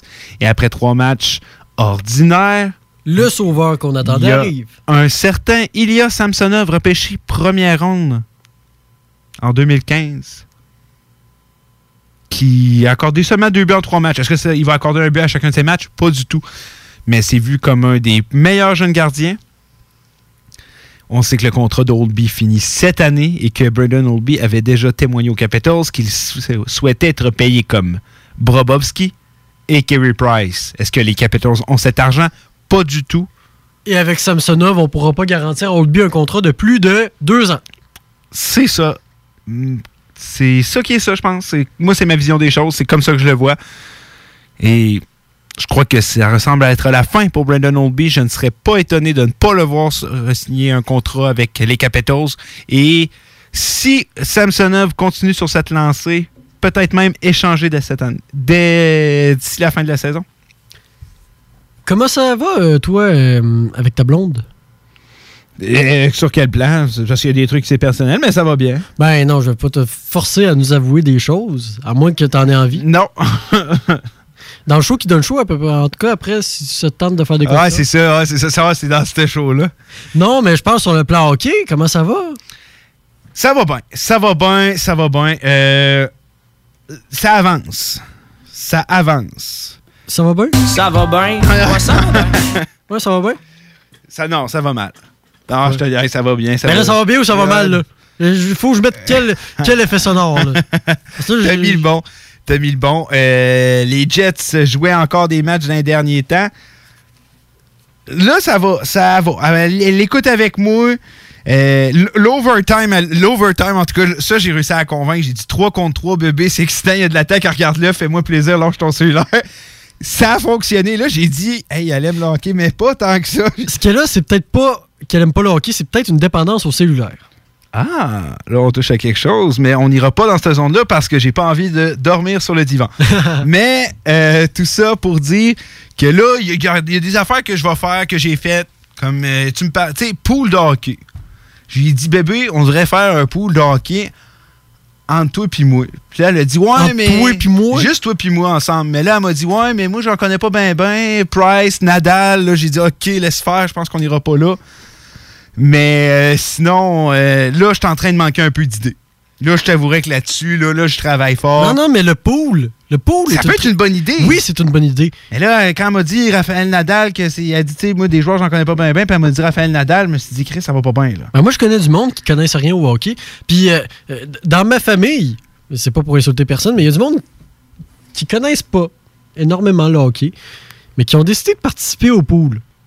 Hein, bon, euh, euh, puis, euh, bon, OK, là, on regardait les feuilles là, pour, pour le repêchage, puis, ah, je vais prendre tel joueur.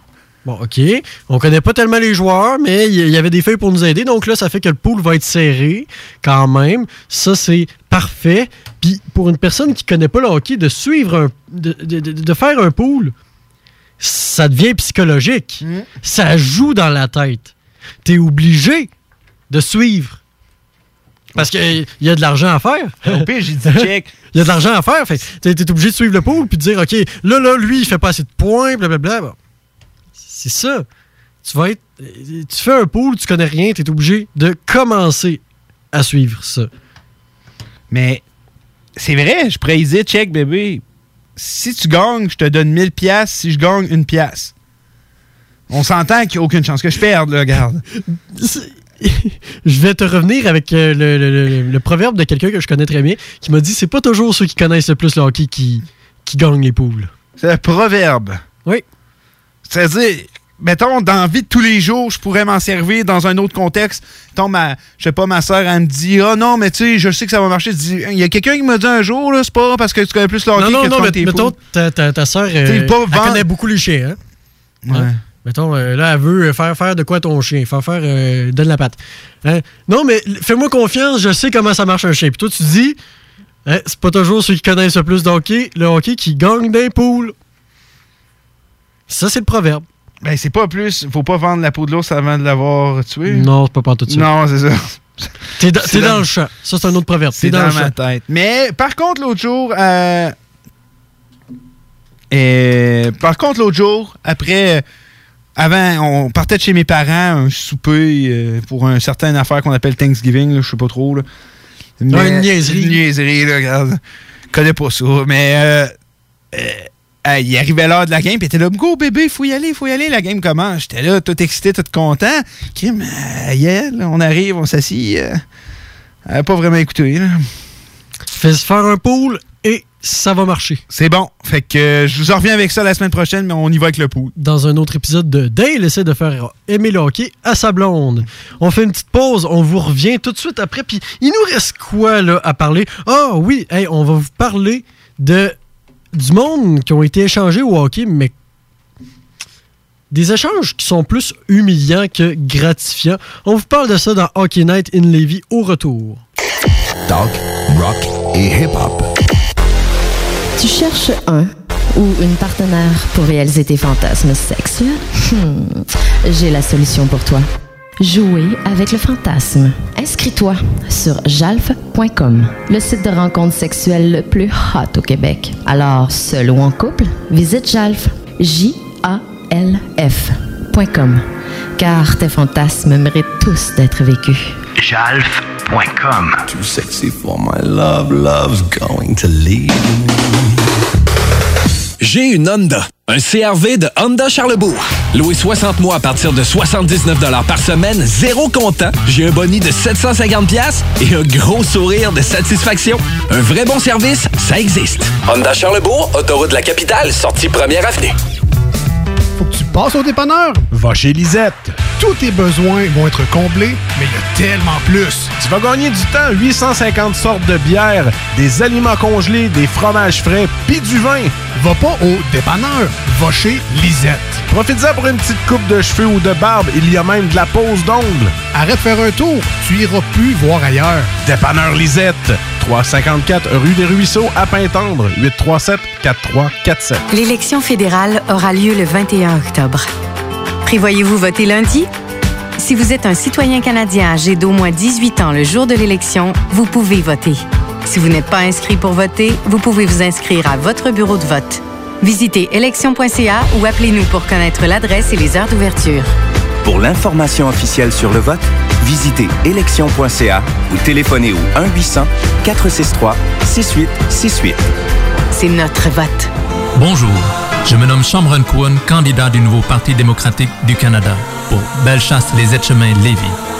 Il y a maintenant 20 ans que mon aide fait une différence dans la vie des gens de la communauté. Vos priorités sont mes priorités. Votre misère est ma misère. Vos combats sont mes combats parce que vous êtes ma famille et que je vous aime. Le 21 octobre 2019, je nous invite à voter en grand nombre. Votez Cameron Cohen. Votez NPD. Votez pour un meilleur avenir. Merci infiniment. C'est le Volksfest chez Rinfraie Volkswagen Levy. Des rabais comme 0% à l'achat jusqu'à 72 mois sur les Golf, Golf, Sportwagen, Jetta et Tiguan. 5000 de rabais sur nos Atlas. Rinfraie Volkswagen au cœur de Lévis Centreville depuis 53 ans. Bientôt près de l'autoroute 20. Groupe DBL est le spécialiste en toiture, portes, fenêtres et rénovation à Québec. Que ce soit pour la réfection d'une toiture ou pour le changement de vos portes et fenêtres, l'agrandissement ou l'ajout d'un étage à votre résidence ou votre commerce, Groupe DBL dépassera vos attentes. Groupe DBL, Cumule plus de 40 ans d'expérience. Nous sommes fiers d'être recommandés CA Québec, certifié APCHQ et membre de l'Association de la construction du Québec. Rejoignez-nous au 88 681 25 22 et suivez notre page Facebook pour découvrir nos réalisations. GroupeDBL.com, le complice de vos meilleurs projets. CJMD 96.9 Lévis. L'alternative radio. Talk, rock and hip-hop. Comment qu'on fait, Dale, pour euh, avoir un retour de pause original? Tu sais, je veux dire, euh, à CGMD, tout le monde a son retour de pause original. Euh, on pourrait chanter une chanson. Ah, on pourrait chanter. Mi, mi, mi. Non, mais je veux dire une chanson sur le hockey. Non, mais là, j'essaie de trouver la note. Là. Ah, ok. Du genre, Chris Kunitz, c'est mon héros. À Atlanta, Anaheim, Tampa Bay, Pittsburgh ou Chicago. Oh, oh, oh, oh. Hey, on fait un super bon band. Ouais. En tout cas, on revient de pause.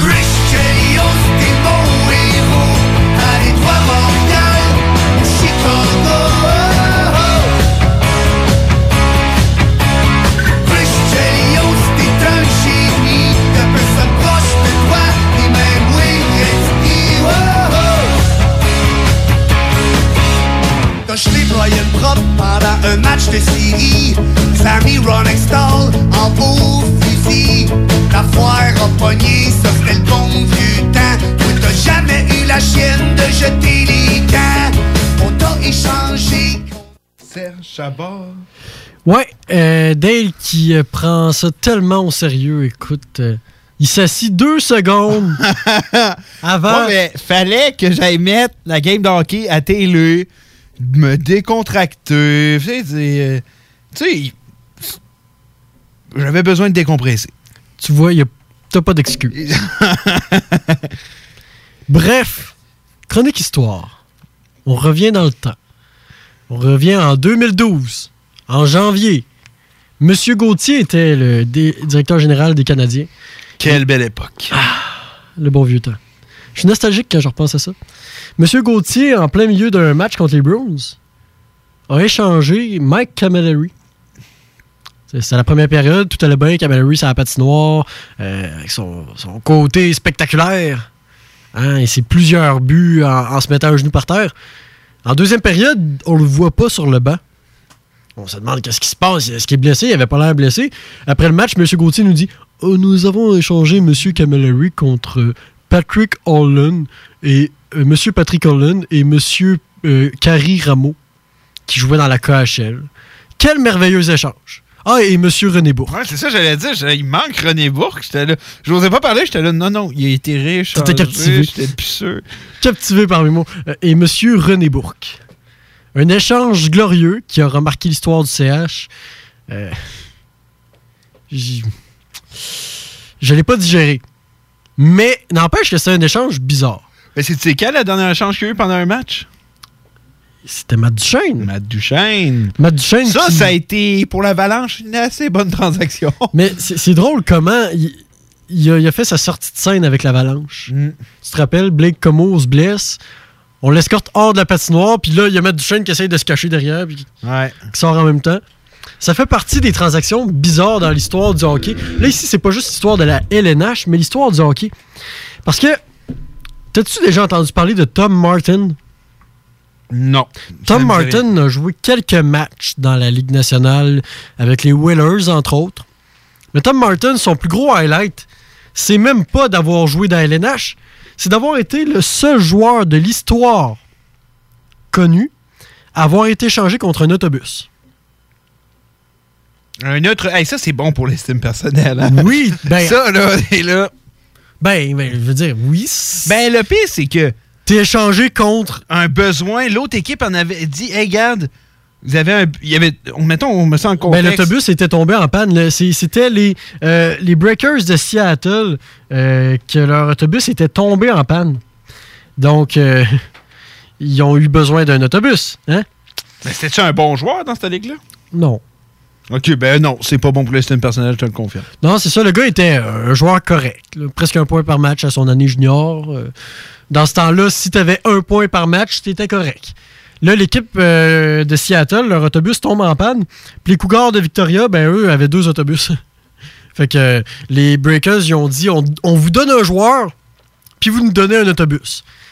Quand tu penses à ça, être échangé contre quelque chose qui pèse plusieurs tonnes ou euh, environ 2000 livres, on va dire ça de même, et euh, qui roule très vite, mais qui est pas très agile dans les virages.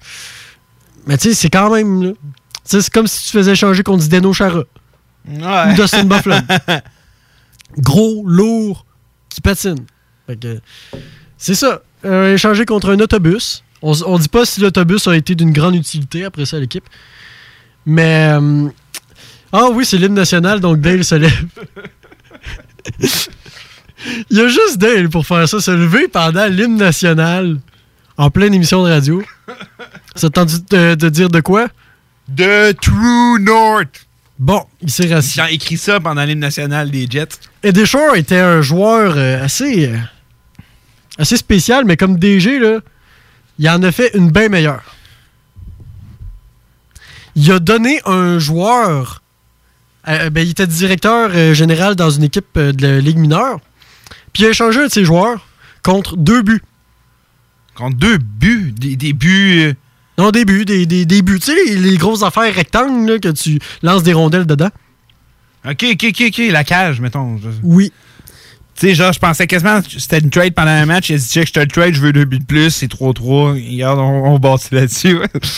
Ben, il se ferait avoir parce que c'est juste deux buts. Ah, non, c'est sûr. Pour un joueur qui va peut-être en compter 25 autres dans saison. C'est bizarre. Mais Michel Bergeron s'est fait échanger, lui. Oui. Oui, il s'est fait échanger contre de l'argent. Ouais. 25 pièces. 25 pièces. Euh, 25 pièces, tu ris, mais euh, Chris Draper, là, il s'est fait échanger contre une pièce. Ouais, c'est vrai, c'est vrai ça. Hey, on y pense jamais. C'est les Jets qui l'ont échangé. Ça, c'est la grosse histoire. là. Mm. Chris Draper jouait pour les Jets. C'est un joueur pas très talentueux. Puis les Jets en avaient pas besoin. Ils ont dit aux Red Wings écoutez, vous me donnez une pièce, puis on, on vous le relâche Hey, dans la nature. Ça a été. Chris Draper, c'est tellement. Moi, tu m'en parles, c'est l'un des plus grands joueurs de soutien. Il a de joué tous les temps. 18 ans pour les Red Wings. Quel. Mais tu sais, de soutien. Mais l'un des plus grands. Hey, là-dessus, il est incroyable. Comme Jay Beagle après sa carrière et qui était fort en face-off. J'ai eu un coach de hockey euh, qui. J'ai eu beaucoup de coachs qui ont dit des affaires. Ouais. Au baseball, j'avais des coachs qui, qui parlaient. Au hockey, j'avais des coachs qui parlaient aussi. Donc, euh, un de mes coachs de hockey a dit que être. Scorer des buts, c'est pas tout au hockey. Non. Tu peux devenir un des plus grands de ta profession en bloquant des tirs puis en étant bon sur le piqué.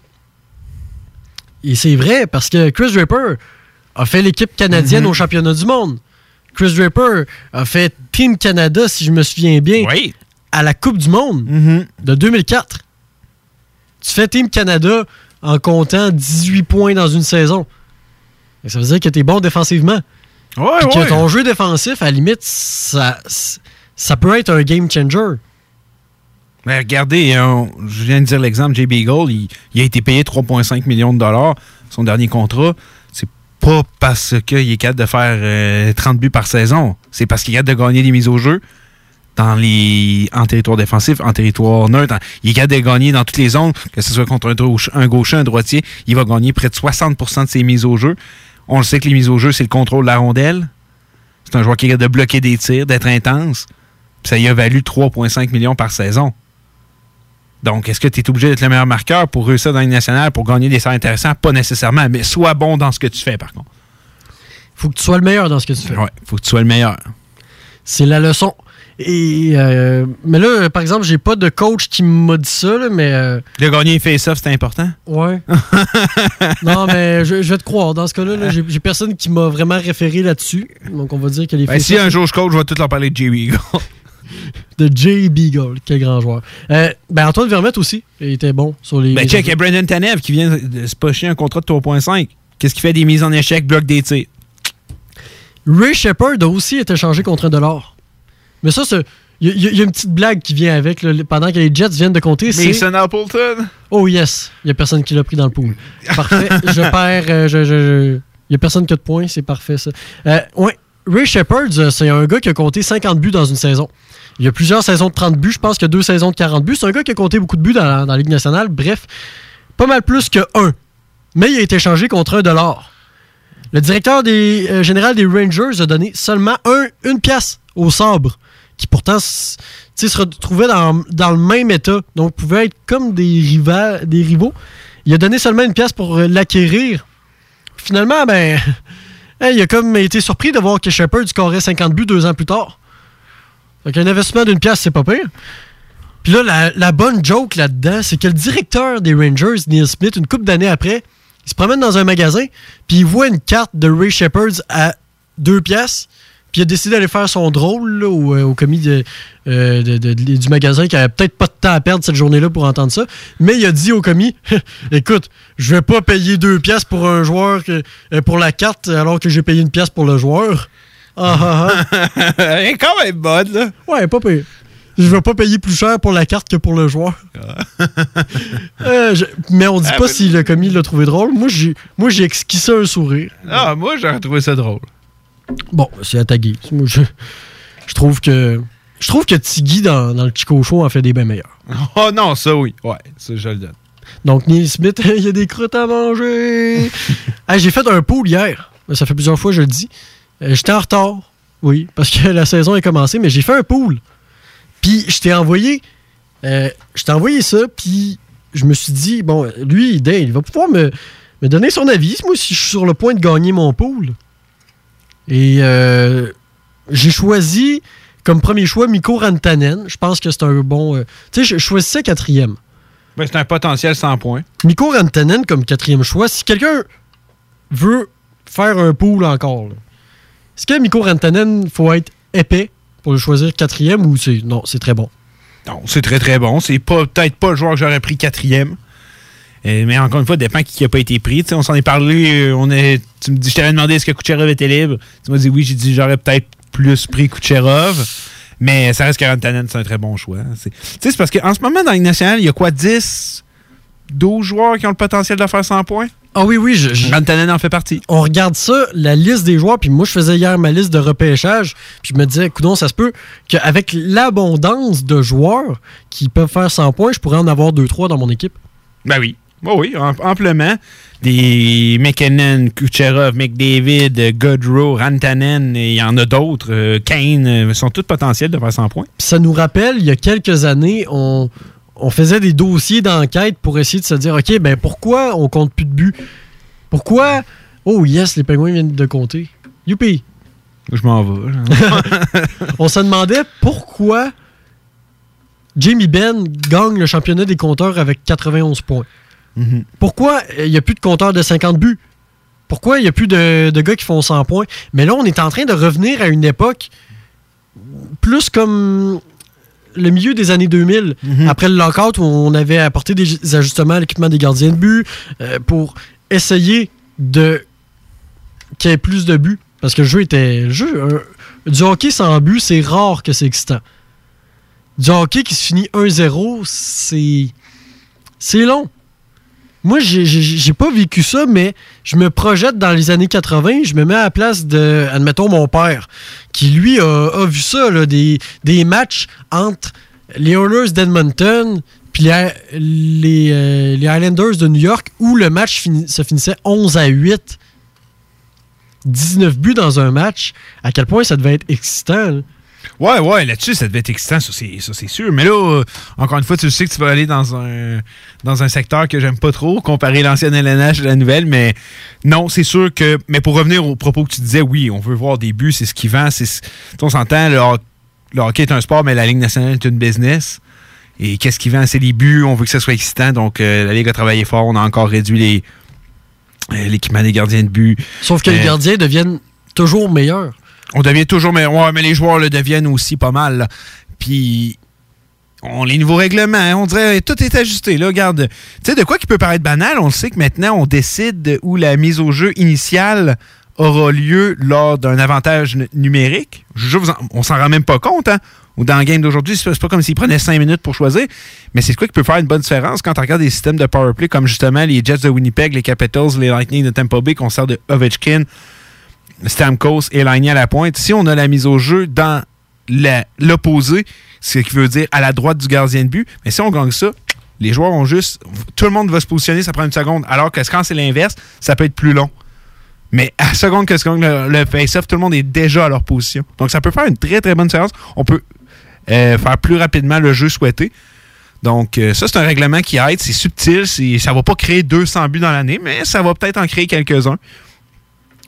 Et Gary Bettman et les directeurs généraux le savent c'est quoi qu'ils vendent. Ils savent c'est quoi qu'ils veulent faire. Et c'est une, euh, ligne, une ligne nationale très, très excitante qu'on a cette année. Moi, je suis content parce que honnêtement, euh, j'aime pas ça, regarder un match qui se finit 2 à 1 en Ben, prolongation. ça dépend. Comme on parlait un peu avec euh, Will en début d'année, t'en souviens pas, on disait il y a des bons matchs défensifs, il y a des mauvais matchs défensifs. Des bons matchs défensifs, ça peut être le fun, ça peut être bon. Un gardien qui vole un match, c'est bon. Mais un match qui se finit de 1 qu'il n'y a pas d'action, oui, c'est plat. un match euh, où on, on- on jette la rondelle de la ligne rouge dans le fond à chaque, à chaque fois. Un match où. euh, Genre à la trappe à l'ancienne au, Devil Style. Ben oui. Ah, et ça, ça c'est flat. la trappe. Je fais ça des fois quand je joue à NHL. Le monde en ligne devient agressif, m'envoie des messages. euh, Des messages de haine. De haine, des messages haineux après, disant genre trap. euh, avec. Je peux pas dire sans nom ce qu'ils me disent, mais en tout cas. euh, c'est vraiment. ah, la trappe, c'est plate, c'est plate. Mais moi, dit que c'est le fun de la faire à NHL quand tu mènes d'un ou deux buts. C'était comme. euh, c'était- C'était-tu les Flyers qui avaient fait ça contre le Lightning il y a quelques années? Ils, étaient restés dans leur zone puis ils se faisaient des passes. Ouais, ouais, ouais, c'était eux. Puis c'est Guy Boucher qui avait été. On avait chiolé sur Guy Boucher à l'époque pour avoir fait ça. Ou t'en souviens-tu? C'était-tu un joueur des. C'était-tu Ristolainen? Je me souviens pas, il y avait un défenseur. Oui, je pense que c'est Ristolainen, mais je suis pas sûr à 100% qui était derrière son filet puis qui faisait rien en prolongation de 3 contre 3. Puis tu sais, t'entends le défenseur, vraiment l'arbitre dire move, move, tu sais, bouge. Puis il dit je fais ce que je veux. I do whatever I want. Genre, derrière le filet, c'était hilarant. Mais euh, non, c'est pas des genres de jeux. Comme tu veux voir aussi les pingouins, euh, pas les pingouins, les Ducks qui affrontaient les Oilers. Puis on le sait, McDavid, Dreisaitl, c'est redoutable et qui ne faisait rien à part avancer, revenir derrière eux, avancer derrière eux. Ça, c'est de quoi que tu veux pas voir. Euh, je suis convaincu qu'on a reçu un appel disant refaites, refaites pas ça. La Ligue nationale veut pas rien savoir de des stratégies comme ça. Mais, tu sais, un bon match défensif, comme je disais. Mettons, regarde, euh, Matt Murray est dans les filets, puis ça finit 1-0, mais il arrête 65 rondelles. C'est Impossible. incroyable. Impossible. Matt Murray. Impossible. On prend un exemple plus crédible, genre Carey Price. Et euh, non, Price. plus crédible. Je sais que tu l'aimes pas, Carey Price. J'ai pas dit que. Non, non, non, non. Là, là, Non, mais- c'est pas ça. Non. J'ai jamais dit que j'aimais pas Carey Price. J'ai juste dit qu'il était sur un piédestal que je ne comprends pas pourquoi il est là. Mais- il n'a rien prouvé tant que ça. T'as tant dit que Carey Price cette année, puis je, je vais te laisser les dire ces mots-là. Qu'est-ce que t'as dit de Carey Price jusqu'à maintenant? que c'est un gardien qui avait pas l'air là. Mais, en début d'émission, si on revient dans le temps, là, Mm-hmm. tu m'as dit faut pas euh, juger après euh, 4-5 matchs, euh, c'est début de saison. Fait que moi, quand je disais que la défense du Canadien elle est pas bien, hein, oui, mais là, j'aime pas ça, comment tu chiales, Kevin, blablabli, blablabla. pas exactement ça que j'ai dit. C'est vrai, t'as pas dit blablabli, blablabla. C'est. Mais n'empêche que tu m'as réprimandé parce que je chialais. Mais là, Carey Price, il est pas là. Ouais, mais- Hein? Carey Price, non, non, il... Je m'avais mis en position confortable, là, mais là, c'est trop intense. Il faut que je discute. Tu sais, Carey Price, là, c'est juste en ce moment, on le nomme encore comme meilleur gardien au monde. Moi, c'est ça qui me Comment... Combien tu gages que Carey Price va sauver la va sauver encore le du Canadien cette année? ok, je comprends. M- meilleur goaler au monde. euh, le meilleur goaler au monde, on le juge selon sa capacité à changer un match. Euh, peu importe le nombre de buts qu'il va donner. Je sais pas si tu comprends. Ouais, je comprends. Carey Price, désolé. Je suis pas le plus grand défenseur habituellement, mais désolé Dave. là. Mais Carey Price est un game changer incroyable. Je, je vais tellement pas dans la même direction. Veux-tu qu'on revienne C'est un à bon gardien de but. La saison passée, ou encore dans les séries de 2014, euh, la saison Hey. 2014-2015 du Canadien, où on avait une offensive menée par P.A. Parento et Tomas Plekanec. Ok, check, check. Je, je vais parler comme tu parles. Je te parle d'Andrew Hammond quand il, il- sa première saison? Hey! On parle d'un football et on Non, parle pas d'un gars non. que- on parle, on pas d'un gars qui en est à sa C'est 13e ça, saison. C'est la même chose que tu es en train de me faire. Oui, il a été peut-être pendant quelques moments l'un des meilleurs gardiens, un gardien dominant, mais le nombre de victoires de, séries que Carey Price a remporté, là, c'est tellement minime. Et pourquoi? Ben, oui, il n'y a pas la meilleure. euh, c'est sûr qu'il n'y a pas la meilleure. Le Canadien est une des pires équipes de série qu'on a jamais vues. C'est vrai. C'est vrai. Mais peut-être qu'il y en aurait une meilleure si on donnerait pas autant d'argent de but à un gardien de but. On pourrait peut-être aller chercher des joueurs plus intéressants. Oui, mais ton goaler, euh, Carey Price, en l'occurrence, on n'aurait pas donné 10 millions à Mike Condon. Non, moi, mais non, mais tu donnes. Oui, j'espère que tu n'aurais pas donné 10 millions à Mike Condon. moi, probablement donner autant d'argent. Moi, je, je vais te le dire. Kerry Price, OK, garde, check. Je vais te l'expliquer comment je le vois. Là, Carey Price est un bon gardien de but, un très bon gardien de but. Mais arrêtez ça avec Hey, c'est le meilleur joueur au monde. là. En quoi c'est le meilleur joueur au monde? C'est un gardien de but qui a. Nomme-moi fait un le gardien travail. Dans la Ligue nationale qui performe aussi bien à sauver le hmm, les coussins de son équipe. Juste un. Qui performe aussi bien à sauver les poires de son équipe. Ben, ben, Bich- Ben Bishop en série, je trouve que Price, Price a, a jamais ressemblé à ça la saison passée. Ben Bishop, en tout cas, oui. L'année Ben, passée, c'est- oui. Mais le meilleur gardien au monde? Ben Bishop qui a gaulé à Tampa Bay, non, c'est pas le meilleur gardien au monde parce qu'on le protégeait. Ouais. Parce qu'on on empêchait qu'il se fasse compter des buts. Parce qu'on avait une très bonne défensive à Tampa Bay. Là, ici, on parle d'une défense qui Mais de toute comporte... façon, les, les, gr- les plus grands gardiens au monde avaient les plus, des grandes équipes devant eux. eux. On parle ici de chez Weber, Ben Chariot, Mike Riley, Brett Kulak, Victor Mété, Christian Folin et Kyle Fleury. Nomme-moi la défense que le Lightning avait quand Ben Bishop gaulait pour eux. Nomme-moi la défense que Ben Bishop a en ce moment. Et C'est déjà dix fois mieux que celle du Canadien.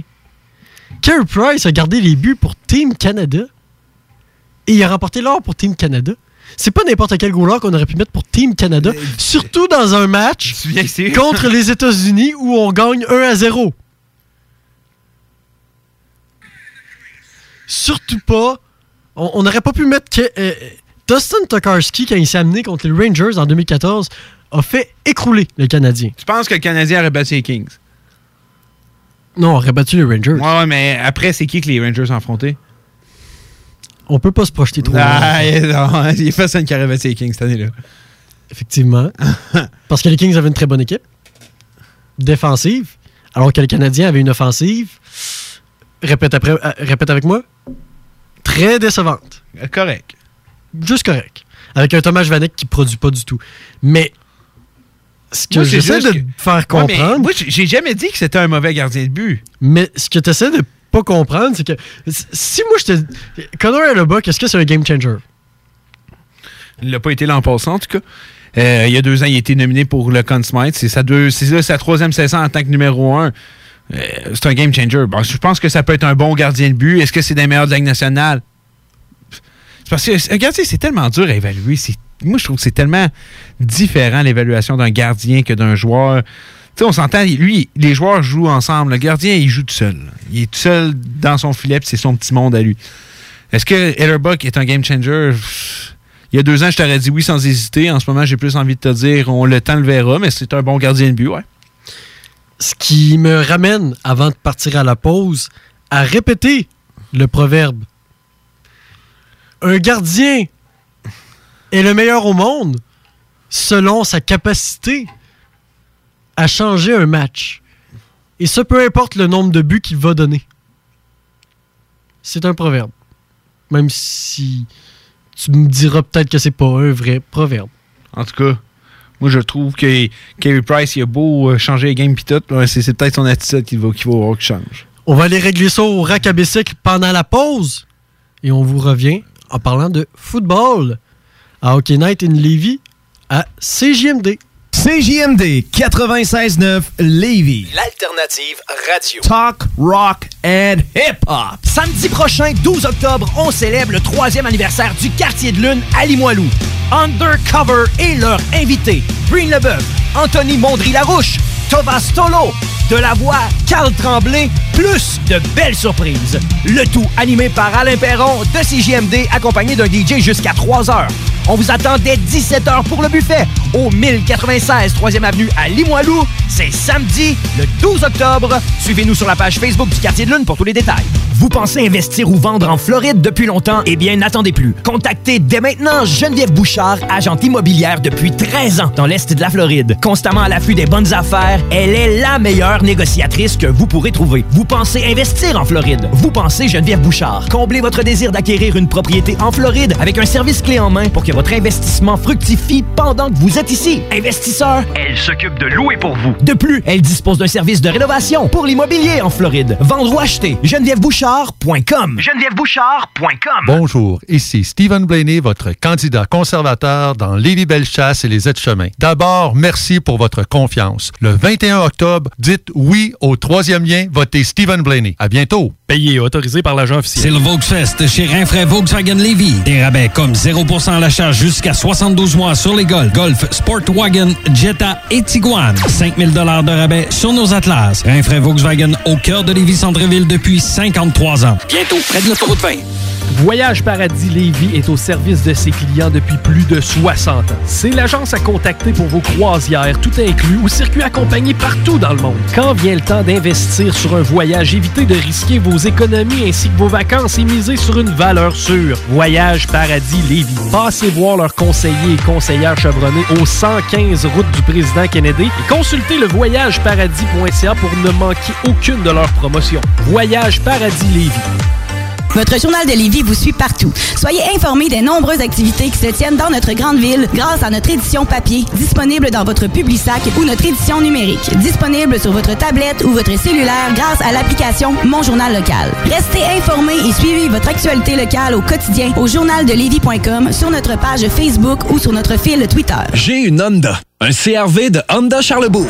Loué 60 mois à partir de 79 par semaine, zéro comptant. J'ai un boni de 750 pièces et un gros sourire de satisfaction.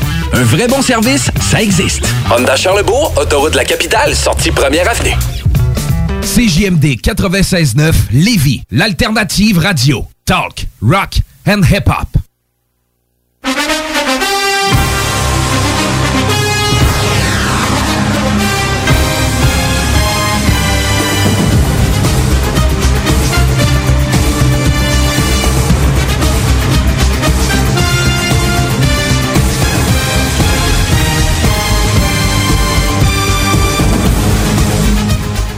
On est de retour sur les ondes de CJMD 96.9 à Hockey Night in Levy. Ben là, Hockey Night in Levy devient hein, pour les 30 prochaines minutes Football Night in Levy. On a avec nous notre collaborateur Will. Will, ça va bien? Oui, salut les gars, ça va super bien après un autre extraordinaire dimanche dans la NFL. euh, ça va bien. Super. Et là, on, on va parler du dimanche qu'il eu, mais j'aimerais ça parler de ton dimanche qui s'est passé la semaine dernière. On n'a pas pu t'avoir avec nous. Tu étais en Nouvelle-Orléans. J'aimerais ça que tu me parles un peu de l'expérience football que tu as vécue là-bas. Ouais, écoute, c'était extraordinaire, les gars. Ça a été euh, une expérience euh, euh, complètement incroyable pour ce qui est du football. On s'est gâtés, moi et quatre autres de mes amis. Un gros voyage de football en Louisiane. On, on est, on y est allé pour la totale du, euh, du football américain. C'est-à-dire que le vendredi, on est allé voir un match de high school football, du football secondaire, qui se joue toujours les vendredis aux États-Unis. Le samedi, on s'est dirigé dans la région de Bâton Rouge pour aller voir les Tigers de LSU, un des gros programmes cette année dans la NCAA, donc du football universitaire, comme c'est toujours le cas le samedi. Et bien sûr, le dimanche aux États-Unis, pour ce qui est du football, ben, c'est la journée de la NFL. C'est euh, le jour du Seigneur, oui, mais c'est la journée de la NFL également aux États-Unis. Alors, là, on s'est gâté également un match des Saints contre les Buccaneers. Ça a été euh, un voyage super, les gars. J'ai été fasciné par chacune, ch- chacune des expériences. Autant le football secondaire m'a complètement ébloui par le niveau de son jeu avec des adolescents de 14, 15, 16 ans euh, de, de- de jouer à ce niveau-là, le, le football, avec le talent qu'ils avaient et tout ça, et, puis le, le football universitaire également, le niveau de jeu, mais aussi de voir 100 000 personnes rassemblées dans un stade, et puis crier, puis avoir la fanfare et tout ça, puis c'est vraiment une toute autre expérience que la NFL. Et puis les Saints dans le Superdome, c'est j'en ai fait à peu près 7 ou 8 des stades de la NFL jusqu'à présent. Puis sans contredit, c'est le match où j'ai auquel j'ai assisté où il y avait le plus d'ambiance.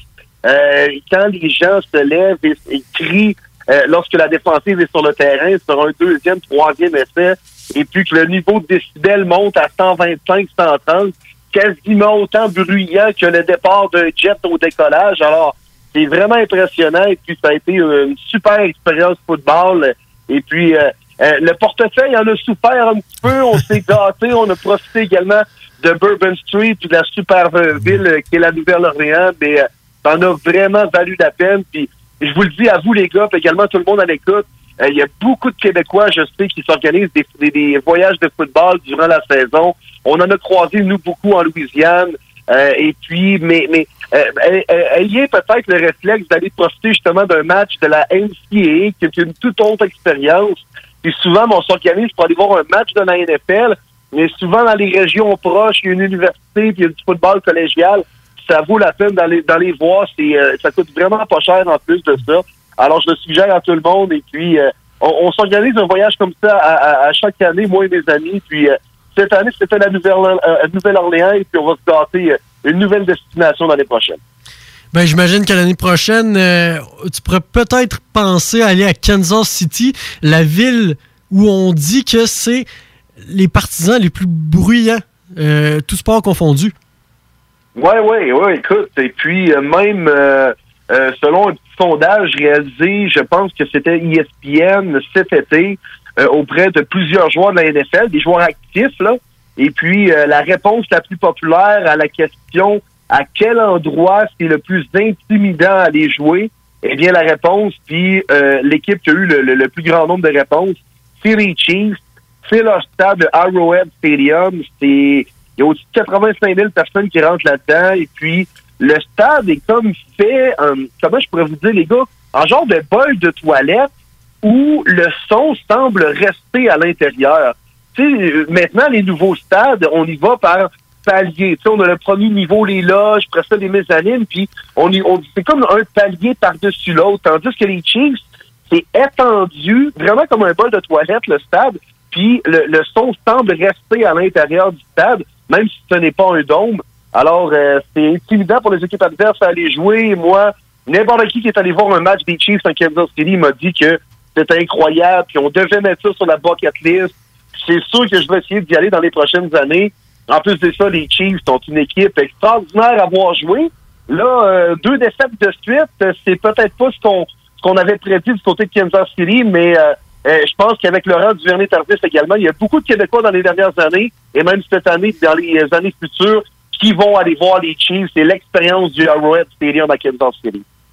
Parlons-en des Chiefs. euh, c'est pas un match imparfait qu'on a eu aujourd'hui, mais disons qu'il y a eu plusieurs erreurs. On n'a qu'à penser à l'échappée euh, de Patrick Mahomes alors qu'on avait euh, pratiquement juste à mettre le genou au sol ou faire une course en attendant de faire euh, de mettre le genou au sol à la fin de la deuxième demi. Et pourtant, ça a coûté des points au tableau.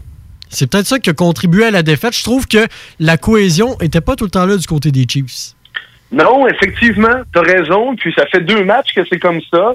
Euh, contre les Colts la semaine dernière, euh, qui était peut-être une erreur de parcours. Ça arrive souvent, ce genre de match-là en saison où euh, on pensait gagner, on pensait marquer plus de points. Et puis, on a une bonne opposition devant nous. Puis, souvent, il y a ce genre de match-là piège qu'on perd durant l'année. Euh, euh, euh, on croyait que c'était peut-être ce genre de match-là que les Chiefs avaient joué la semaine dernière contre les Colts. Mais là, c'est un bon test quand même encore cette semaine. Les Texans de, de- de Houston, c'est pas des pieds de céleri. Euh, c'est une bonne équipe de football qui marque beaucoup de points.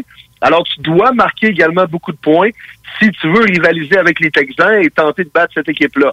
Et puis les Chiefs, qui arrive depuis deux matchs et ce qui arrive même depuis le début de la saison, même si on dominait outrageusement lors des, des quatre premiers matchs, c'est que c'est un petit peu trop l'affaire de Patrick Mahomes, cette équipe-là. Il est extraordinaire, Mahomes. Je suis un de ses plus grands fans, parmi plusieurs dans le monde de la NFL, mais je suis un grand partisan de Patrick Mahomes. Depuis deux ans dans la NFL, il réalise des choses qu'on a quasiment jamais vues dans le football. Euh, il a des passes, il a un bras puissant, il a confiance en ses moyens, il est spectaculaire à voir jouer, mais on dépend un petit peu trop de lui. Et là, les coachs la semaine dernière et aujourd'hui les Texans, on était quand même capables de le contrer défensivement. Alors là, ça donne beaucoup trop de pression aux Chiefs de tenter de gagner avec leur défensive, de tenter de gagner avec le jeu au sol où on n'a pas vraiment d'attaque au sol. On utilise nos porteurs de ballon, mais davantage sur la passe que sur la course. Alors, quand Mahomes est un petit peu menotté, on a de la misère à trouver une nouvelle façon de gagner. Puis admettons, par exemple, puis c'est sûr que c'est l'exemple facile à prendre, les gars, mais les Patriots de la Nouvelle-Angleterre, s'il y a un match ne fonctionne pas offensivement, c'est notre défensive qui va nous faire gagner ou c'est les unités spéciales, on va être capable de trouver une façon de gagner. Peu importe, même euh, peu importe le match qu'on qu'on se fait présenter devant nous, si c'est un match défensif, offensif et tout ça. Tandis que les Chiefs, si on marque pas de points, si Mahomes est menotté, ben on a de la, de la misère à trouver une façon de gagner. Alors les Chiefs, euh, même si on a perdu les deux derniers matchs, ils vont être en série. C'est encore une des très bonnes équipes dans la, NFL, dans, dans le top 3, dans le top 5 de la Ligue. Mais on devra s'ajuster défensivement, surtout. On a accordé, on est beaucoup trop généreux défensivement avec, euh, entre autres, en troisième essai. On laisse l'adversaire revenir en force puis réussir et convertir leur premier jeu. Mais également essayer de trouver une nouvelle façon de gagner en offensive. Peut-être avec un jeu au sol un peu plus efficace et tout ça. Mais euh, parce que les Chiefs dépendent trop de Patrick Mahomes. Et si ce gars-là se blesse, ben, ça va être quasiment terminé pour les Chiefs. Tandis que d'autres équipes, comme admettons même les Colts, qui ont perdu Andrew Luck, ils sont capables de gagner même avec Jacoby Brissett. Alors, euh, les bonnes équipes de football, souvent, trouvent des façons de gagner, même quand leurs joueurs vedettes ne produisent pas. Euh, tu parles d'équipes qui vont euh, qui dépendent trop de leur carrière, qui vont un peu moins bien. Les Chiefs viennent de perdre, de perdre deux matchs. Les Cowboys de Dallas viennent de perdre aujourd'hui contre les Jets. Ça leur fait trois revers de suite. Les Jets n'avaient pas encore gagné cette saison. Qu'est-ce qui se passe à Dallas? Ouais, écoute, ça c'est surprenant. C'est une des, des grandes surprises du jour. Il y en a eu quelques-unes aujourd'hui, mais euh, que de voir les Cowboys perdre contre les Jets à New York, euh, ça c'est surprenant. Dans la catégorie, on ne l'avait pas vu venir là, mais les Cowboys, bon, avaient perdu leurs deux derniers matchs. On avait, on, était invaincus après trois matchs, mais on n'avait pas vraiment eu de vrais tests. Les Cowboys, c'est une bonne équipe, mais là, on avait hâte de voir si vraiment c'est une équipe qui peut être dangereuse cette année et aspirer aux grands honneurs. Là, les deux tests qu'on avait eus jusqu'à présent, avant le match d'aujourd'hui, contre les Saints et contre les Packers, ben, on les a perdus, ces tests-là, puis même que on n'a pas vraiment été dans le coup et on méritait pas de gagner. Je dirais pas, j'irais pas jusqu'à dire qu'ils ont été déclassés, mais on n'a pas rivalisé avec d'autres clubs qui devraient être en série cette année. Mais là, aujourd'hui, c'est le genre de match qui te permet de revenir sur ton air d'aller. Tu matches contre les Jets, bon, sans gagner 74-0 souvent, le genre de match justement qui te permet de retrouver la confiance. Et là, euh, les Jets, mine de rien, ont joué du bon football. Ils retrouvaient leur corps arrière, euh, Sam Darnold, qui était euh, euh, qui avait une mononucléose lors des dernières semaines. Puis, tu sais, les Jets, c'est déjà pas euh, une grosse machine de football. Si on n'a pas notre corps arrière numéro un, là, on, fait dur en jouant le vert. puis Ça a été le cas lors des dernières semaines. Et là, Sam Darnold est revenu. Ça, euh, Bell a joué du meilleur football. La défensive également a été pas pire.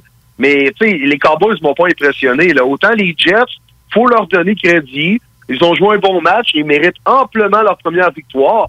Mais autant euh, les Cowboys, euh, sérieusement, c'est comment là, là, on retourne dans la chambre, puis euh, tout le monde qui nous voyait avec une fiche de 10-6 et participer aux séries et tout ça, là, ben on est mieux de se remettre gagner, puis vite à part de ça, parce que il y a de la compétition dans la NFL.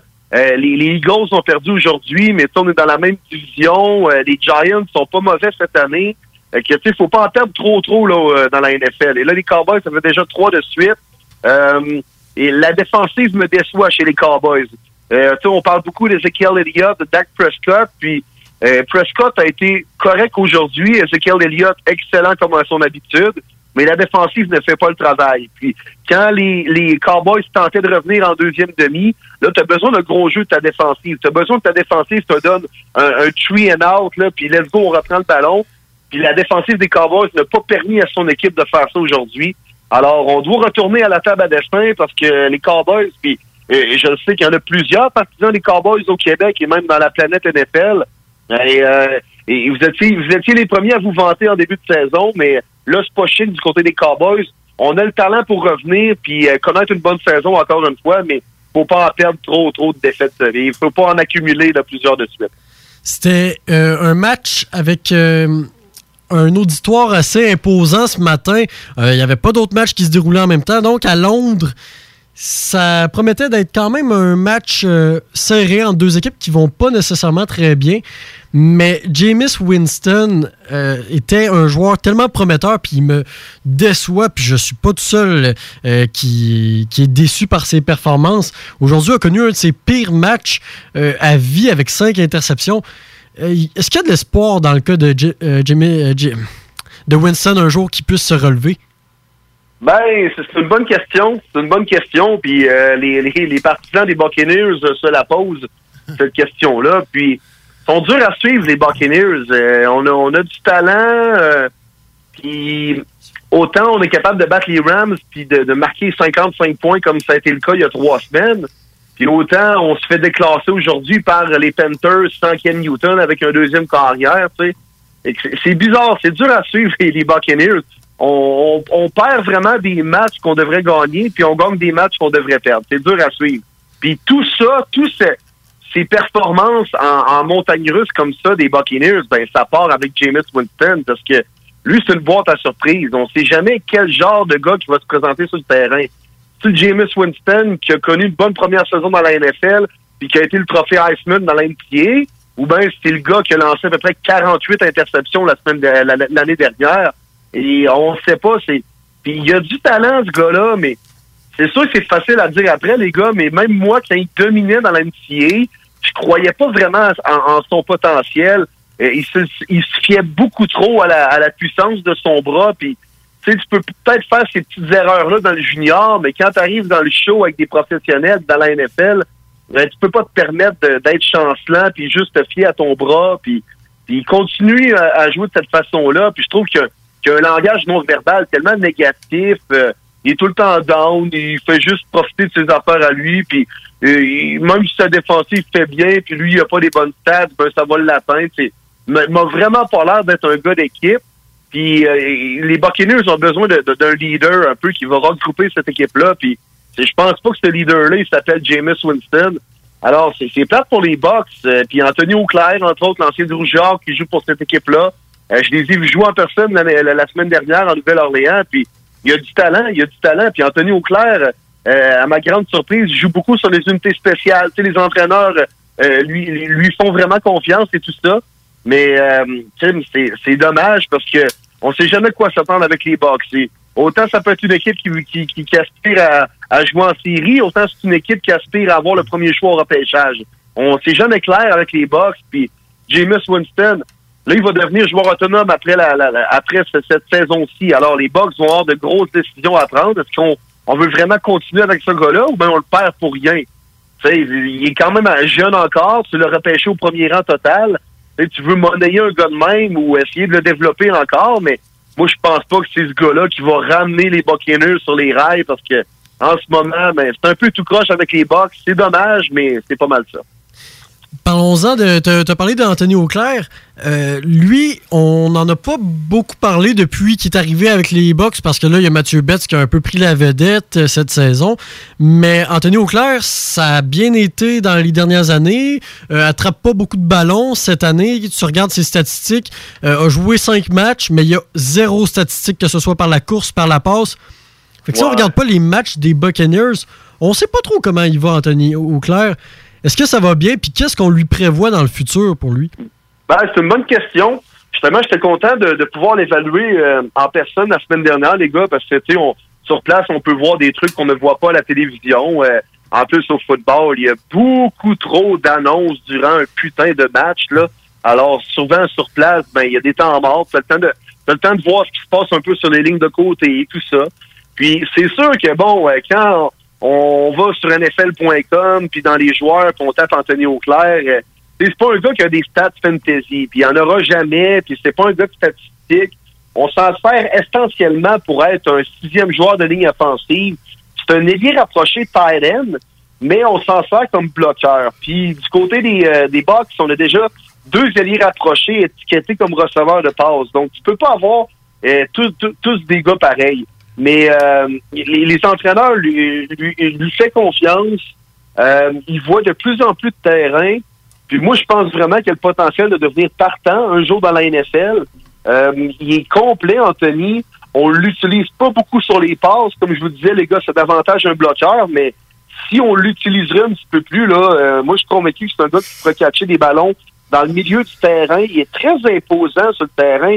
C'est un gars de 6 pieds 6, 280 livres, qui euh, court comme une petite ballerine. Là. Il est agile sur ses pieds. Et puis des gars de même, il n'y en a pas beaucoup dans la NFL. Là. Des gars aussi gros, avec une aussi grosse charpente, aussi fort, puis aussi agile. Euh, ça court pas les rues dans la NFL. Alors, il, il est quand même précieux pour les Bucks. Il continue son apprentissage, de faire le step du rouge et or puis du football universitaire canadien jusqu'à la NFL. C'est une méchante grosse marche. Et puis, euh, lui a percé le 53 des Bucks immédiatement à, à son premier camp d'entraînement après une saison avec le rouge et Tu sais, l'apprentissage continue pour lui. Je pense qu'il mange encore ses croûtes. De plus en plus, s'affirme sur le terrain, entre autres sur les unités spéciales. Et puis, euh, moi, c'est pas avec les Buccaneers, là, je vous le dis, les gars. Moi, je pense qu'Anthony Auclair va être un jour un, un ailier rapproché Tyrene partant dans la NFL. Il a le potentiel, puis il continue toujours de progresser. Ça, c'est important. Parce qu'à un moment donné, quand tu stagnes, puis tu progresses plus, ben, tu ne sers plus à grand-chose pour une équipe de la NFL. Mais Anthony, il progresse. Je pense qu'il s'en va dans la bonne direction. Il est encore jeune. C'est sûr que quand on, regarde ses stats sur le web, c'est pas impressionnant. Mais moi, je vous le dis, puis il représente foutrement bien le or dans la NFL. C'est le fun à entendre. Euh, parlant du Or, euh, avant de se quitter, est-ce qu'on peut euh, espérer te voir au match de la semaine prochaine contre les Carabins? Ça va être, euh, comme d'habitude, à chaque fois qu'on termine la saison contre les Carabins à Laval, ça va être le gros match. Est-ce que toi, tu vas aller faire un tour là? Ouais, je devrais y aller, les gars. Euh, euh, J'aime toujours ça, aller voir ces confrontations-là, les bleus contre les rouges. Et actuellement, dans le monde du sport, c'est quasiment la seule confrontation Québec-Montréal qu'on a. Elle n'existe plus au hockey, cette rivalité-là, même si elle existe encore dans la, les, les discussions de bord de certains, encore la rivalité nordique-canadienne, mais, mais c'est toujours le fun de ces matchs-là. Et là, les Carabins, qui surprenamment ont perdu contre Sherbrooke ce week-end, euh, là, les, les- le Rouge et et les Carabins s'affrontent avec une défaite de chaque côté.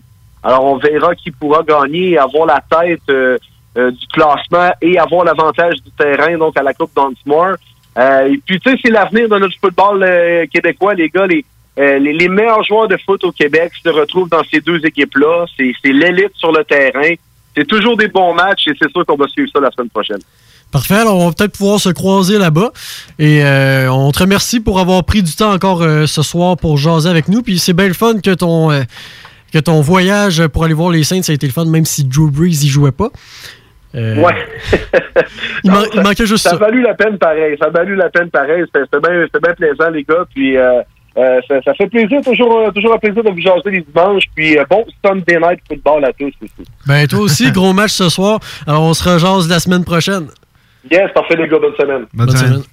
Alors c'était Willy Boivin, notre collaborateur, précieux colla- collaborateur football. En, en tout cas, ça fonctionne bien parce que, oui, je connais ça le football, j'aime ça, mais là, on dirait que de plus en plus, je commence vraiment à connaître ça. Là. Je commence à me prendre pour un spécialiste. Moi, c'est ça, moi aussi. Fait football. que euh, si vous voulez devenir, si vous voulez euh, devenir un expert, dire des trucs euh, à vos collègues de travail, amis ou n'importe quoi. Sortir ça dans des discussions autour de la ça, machine à café. Bien paraître, mais continuez d'écouter l'émission. Will connaît ça, puis fait un très bon travail. On est vraiment content de l'avoir dans l'émission. Puis il a raison quand il dit que le football au secondaire aux États-Unis est 3-4 coches au-dessus. Oh, ça se compare même C'est aussi des plus gros événements. Ben oui, c'est des plus gros événements. Juste, regarde ça, euh, encore une fois, hier, euh, hier j'étais couché avec, euh, avec ma copine, qu'on parle si souvent d'elle, et on regardait un peu la télé. Elle était sur son cellulaire, puis non, je la niaise avec ça, mais c'est pas super pantoute. Mais, oh, et un but. Oh non, ok, non, le soir. Mais, tout ça pour dire, il y avait un match universitaire au- à la télévision américain. C'était euh, c'était Michigan contre je sais plus qui. Man, c'est- Hey, énorme, là. Ça, C'est c'est fou comment c'est gros, là. C'est un événement. On se souvient, eux, avec le Pro Bowl et tout ce qui s'en vient. C'est très bientôt. Le football américain euh, collégial, c'est l'NCA, c'est quelque chose. J'ai eu la chance de voir les Oranges de Syracuse contre les Eagles de Boston College, qui est une grosse rivalité. Et euh, c'est ça, c'est un événement. les- les- L'orchestre, euh, les, les équipes de cheerleading qui sont encore plus euh, pimpées, plus entraînées que, que- qu'ici au football cana- universitaire canadien. C'est toujours Toujours plus. Toujours plus aux États-Unis. On, veut toujours ça, faire ça plus gros. C'est la fin du show. Euh, encore une fois, on va remercier euh, notre prodige du Facebook et du Instagram, Nick, euh, le frère Adele, pour son implication dans le show, même si il parle pas, qu'on peut pas entendre sa voix mielleuse. On se retrouve la semaine prochaine. On va sûrement vous parler encore des Jets. Parce que Dale décroche pas. J'ai pas été si pire cette semaine. C'est vrai, t'as fait un effort. Félicitations. Puis on va suivre notre pool de hockey euh, euh, assez attentivement. Il y a des grosses games qui s'en viennent. Euh, à ne pas manquer, en terminant, à ne pas manquer, jeudi, match entre Jack Hughes et Capo Caco. À ne pas manquer. Là, restez des nôtres, parce que là, il y a chaud qui donne chaud. Et il fait déjà chaud dans le studio. Ah, On peut s'attendre à quelque chose d'assez chaud, brûlant. Et on vous revient la semaine prochaine sur les ondes de CGMD pour Hockey Night in Levy. Yo, c'est Axe Nordique. RIP. Z, vous écoutez 96.9. L'alternative radiophonique. Bonjour, ici Maxime Dionne, vice-président associé entreprise à la Banque nationale et président d'honneur du Gala Jeune Entrepreneur Banque nationale de la Chambre de commerce de Lévis. Le Gala Jeune Entrepreneur Banque nationale vise à reconnaître le parcours d'un jeune entrepreneur, cadre, gestionnaire ou chef d'équipe de 40 ans et moins de la communauté d'affaires de Chaudière-Appalaches. T'es un véritable leader, tu fais preuve d'audace, de persévérance et tu t'impliques auprès de ta communauté. On attend ta candidature d'ici le 27 septembre minuit. Toutes les informations se retrouvent sur notre site web gala-jeuneentrepreneur.ca. Pour écouter un bon film, rien n'équivaut au cinéma Lido et des chutes, propriété de Sylvain Gilbert, un gars de la région qui redonne énormément à sa communauté. On ne recule devant rien pour vous donner la meilleure expérience possible. Pourquoi aller se corder comme des sardines ailleurs? Il y a des gens de Québec qui traversent juste pour ça. Le cinéma Lido et des chutes, c'est là qu'on se fait notre cinéma, pas ailleurs. Visitez le ciné-détente pour les horaires, les spéciaux, les offres corporatives et bien plus. Cinéma Lido et des chutes, le cinéma à son meilleur. Les gourous essaient de vous faire croire que vous deviendrez millionnaire en 90 jours, qu'on peut acheter avec zéro comptant. Ici, c'est pas comme ça. On va vous expliquer le vrai fonctionnement de l'investissement immobilier. Ne manquez pas, pendant la bulle immobilière, le Real Talk avec Nikolai Ray, PDG de la MREX. Vous avez besoin d'une salle pour organiser un événement, une conférence, un banquet ou simplement un party mémorable. Le complexe de glace Onco de Lévis a tout ce qu'il faut. Évidemment, vous connaissez déjà la qualité de leur installation sportive, mais le complexe de glace Onco a tellement plus à offrir. Le de glace Onco, plus complexe qu'on pense. Complexedeglace.com Propriétaire d'entreprise, votre attention s'il vous plaît. Vous travaillez fort pour vous bâtir une entreprise prospère, vous désirez attirer et retenir du personnel qualifié, investissez votre temps dans un plan d'intervention financier collectif. Le cabinet concept Gestion Select vous proposer la gestion privée pour tous vos avantages sociaux. Une offre unique, souhaitable, avantageuse, un compte gestion santé et même un programme de médecin en ligne pour vos employés. C'est la solution. Visez l'expertise avec Marie-Claude Bouchard. Concept Gestion Select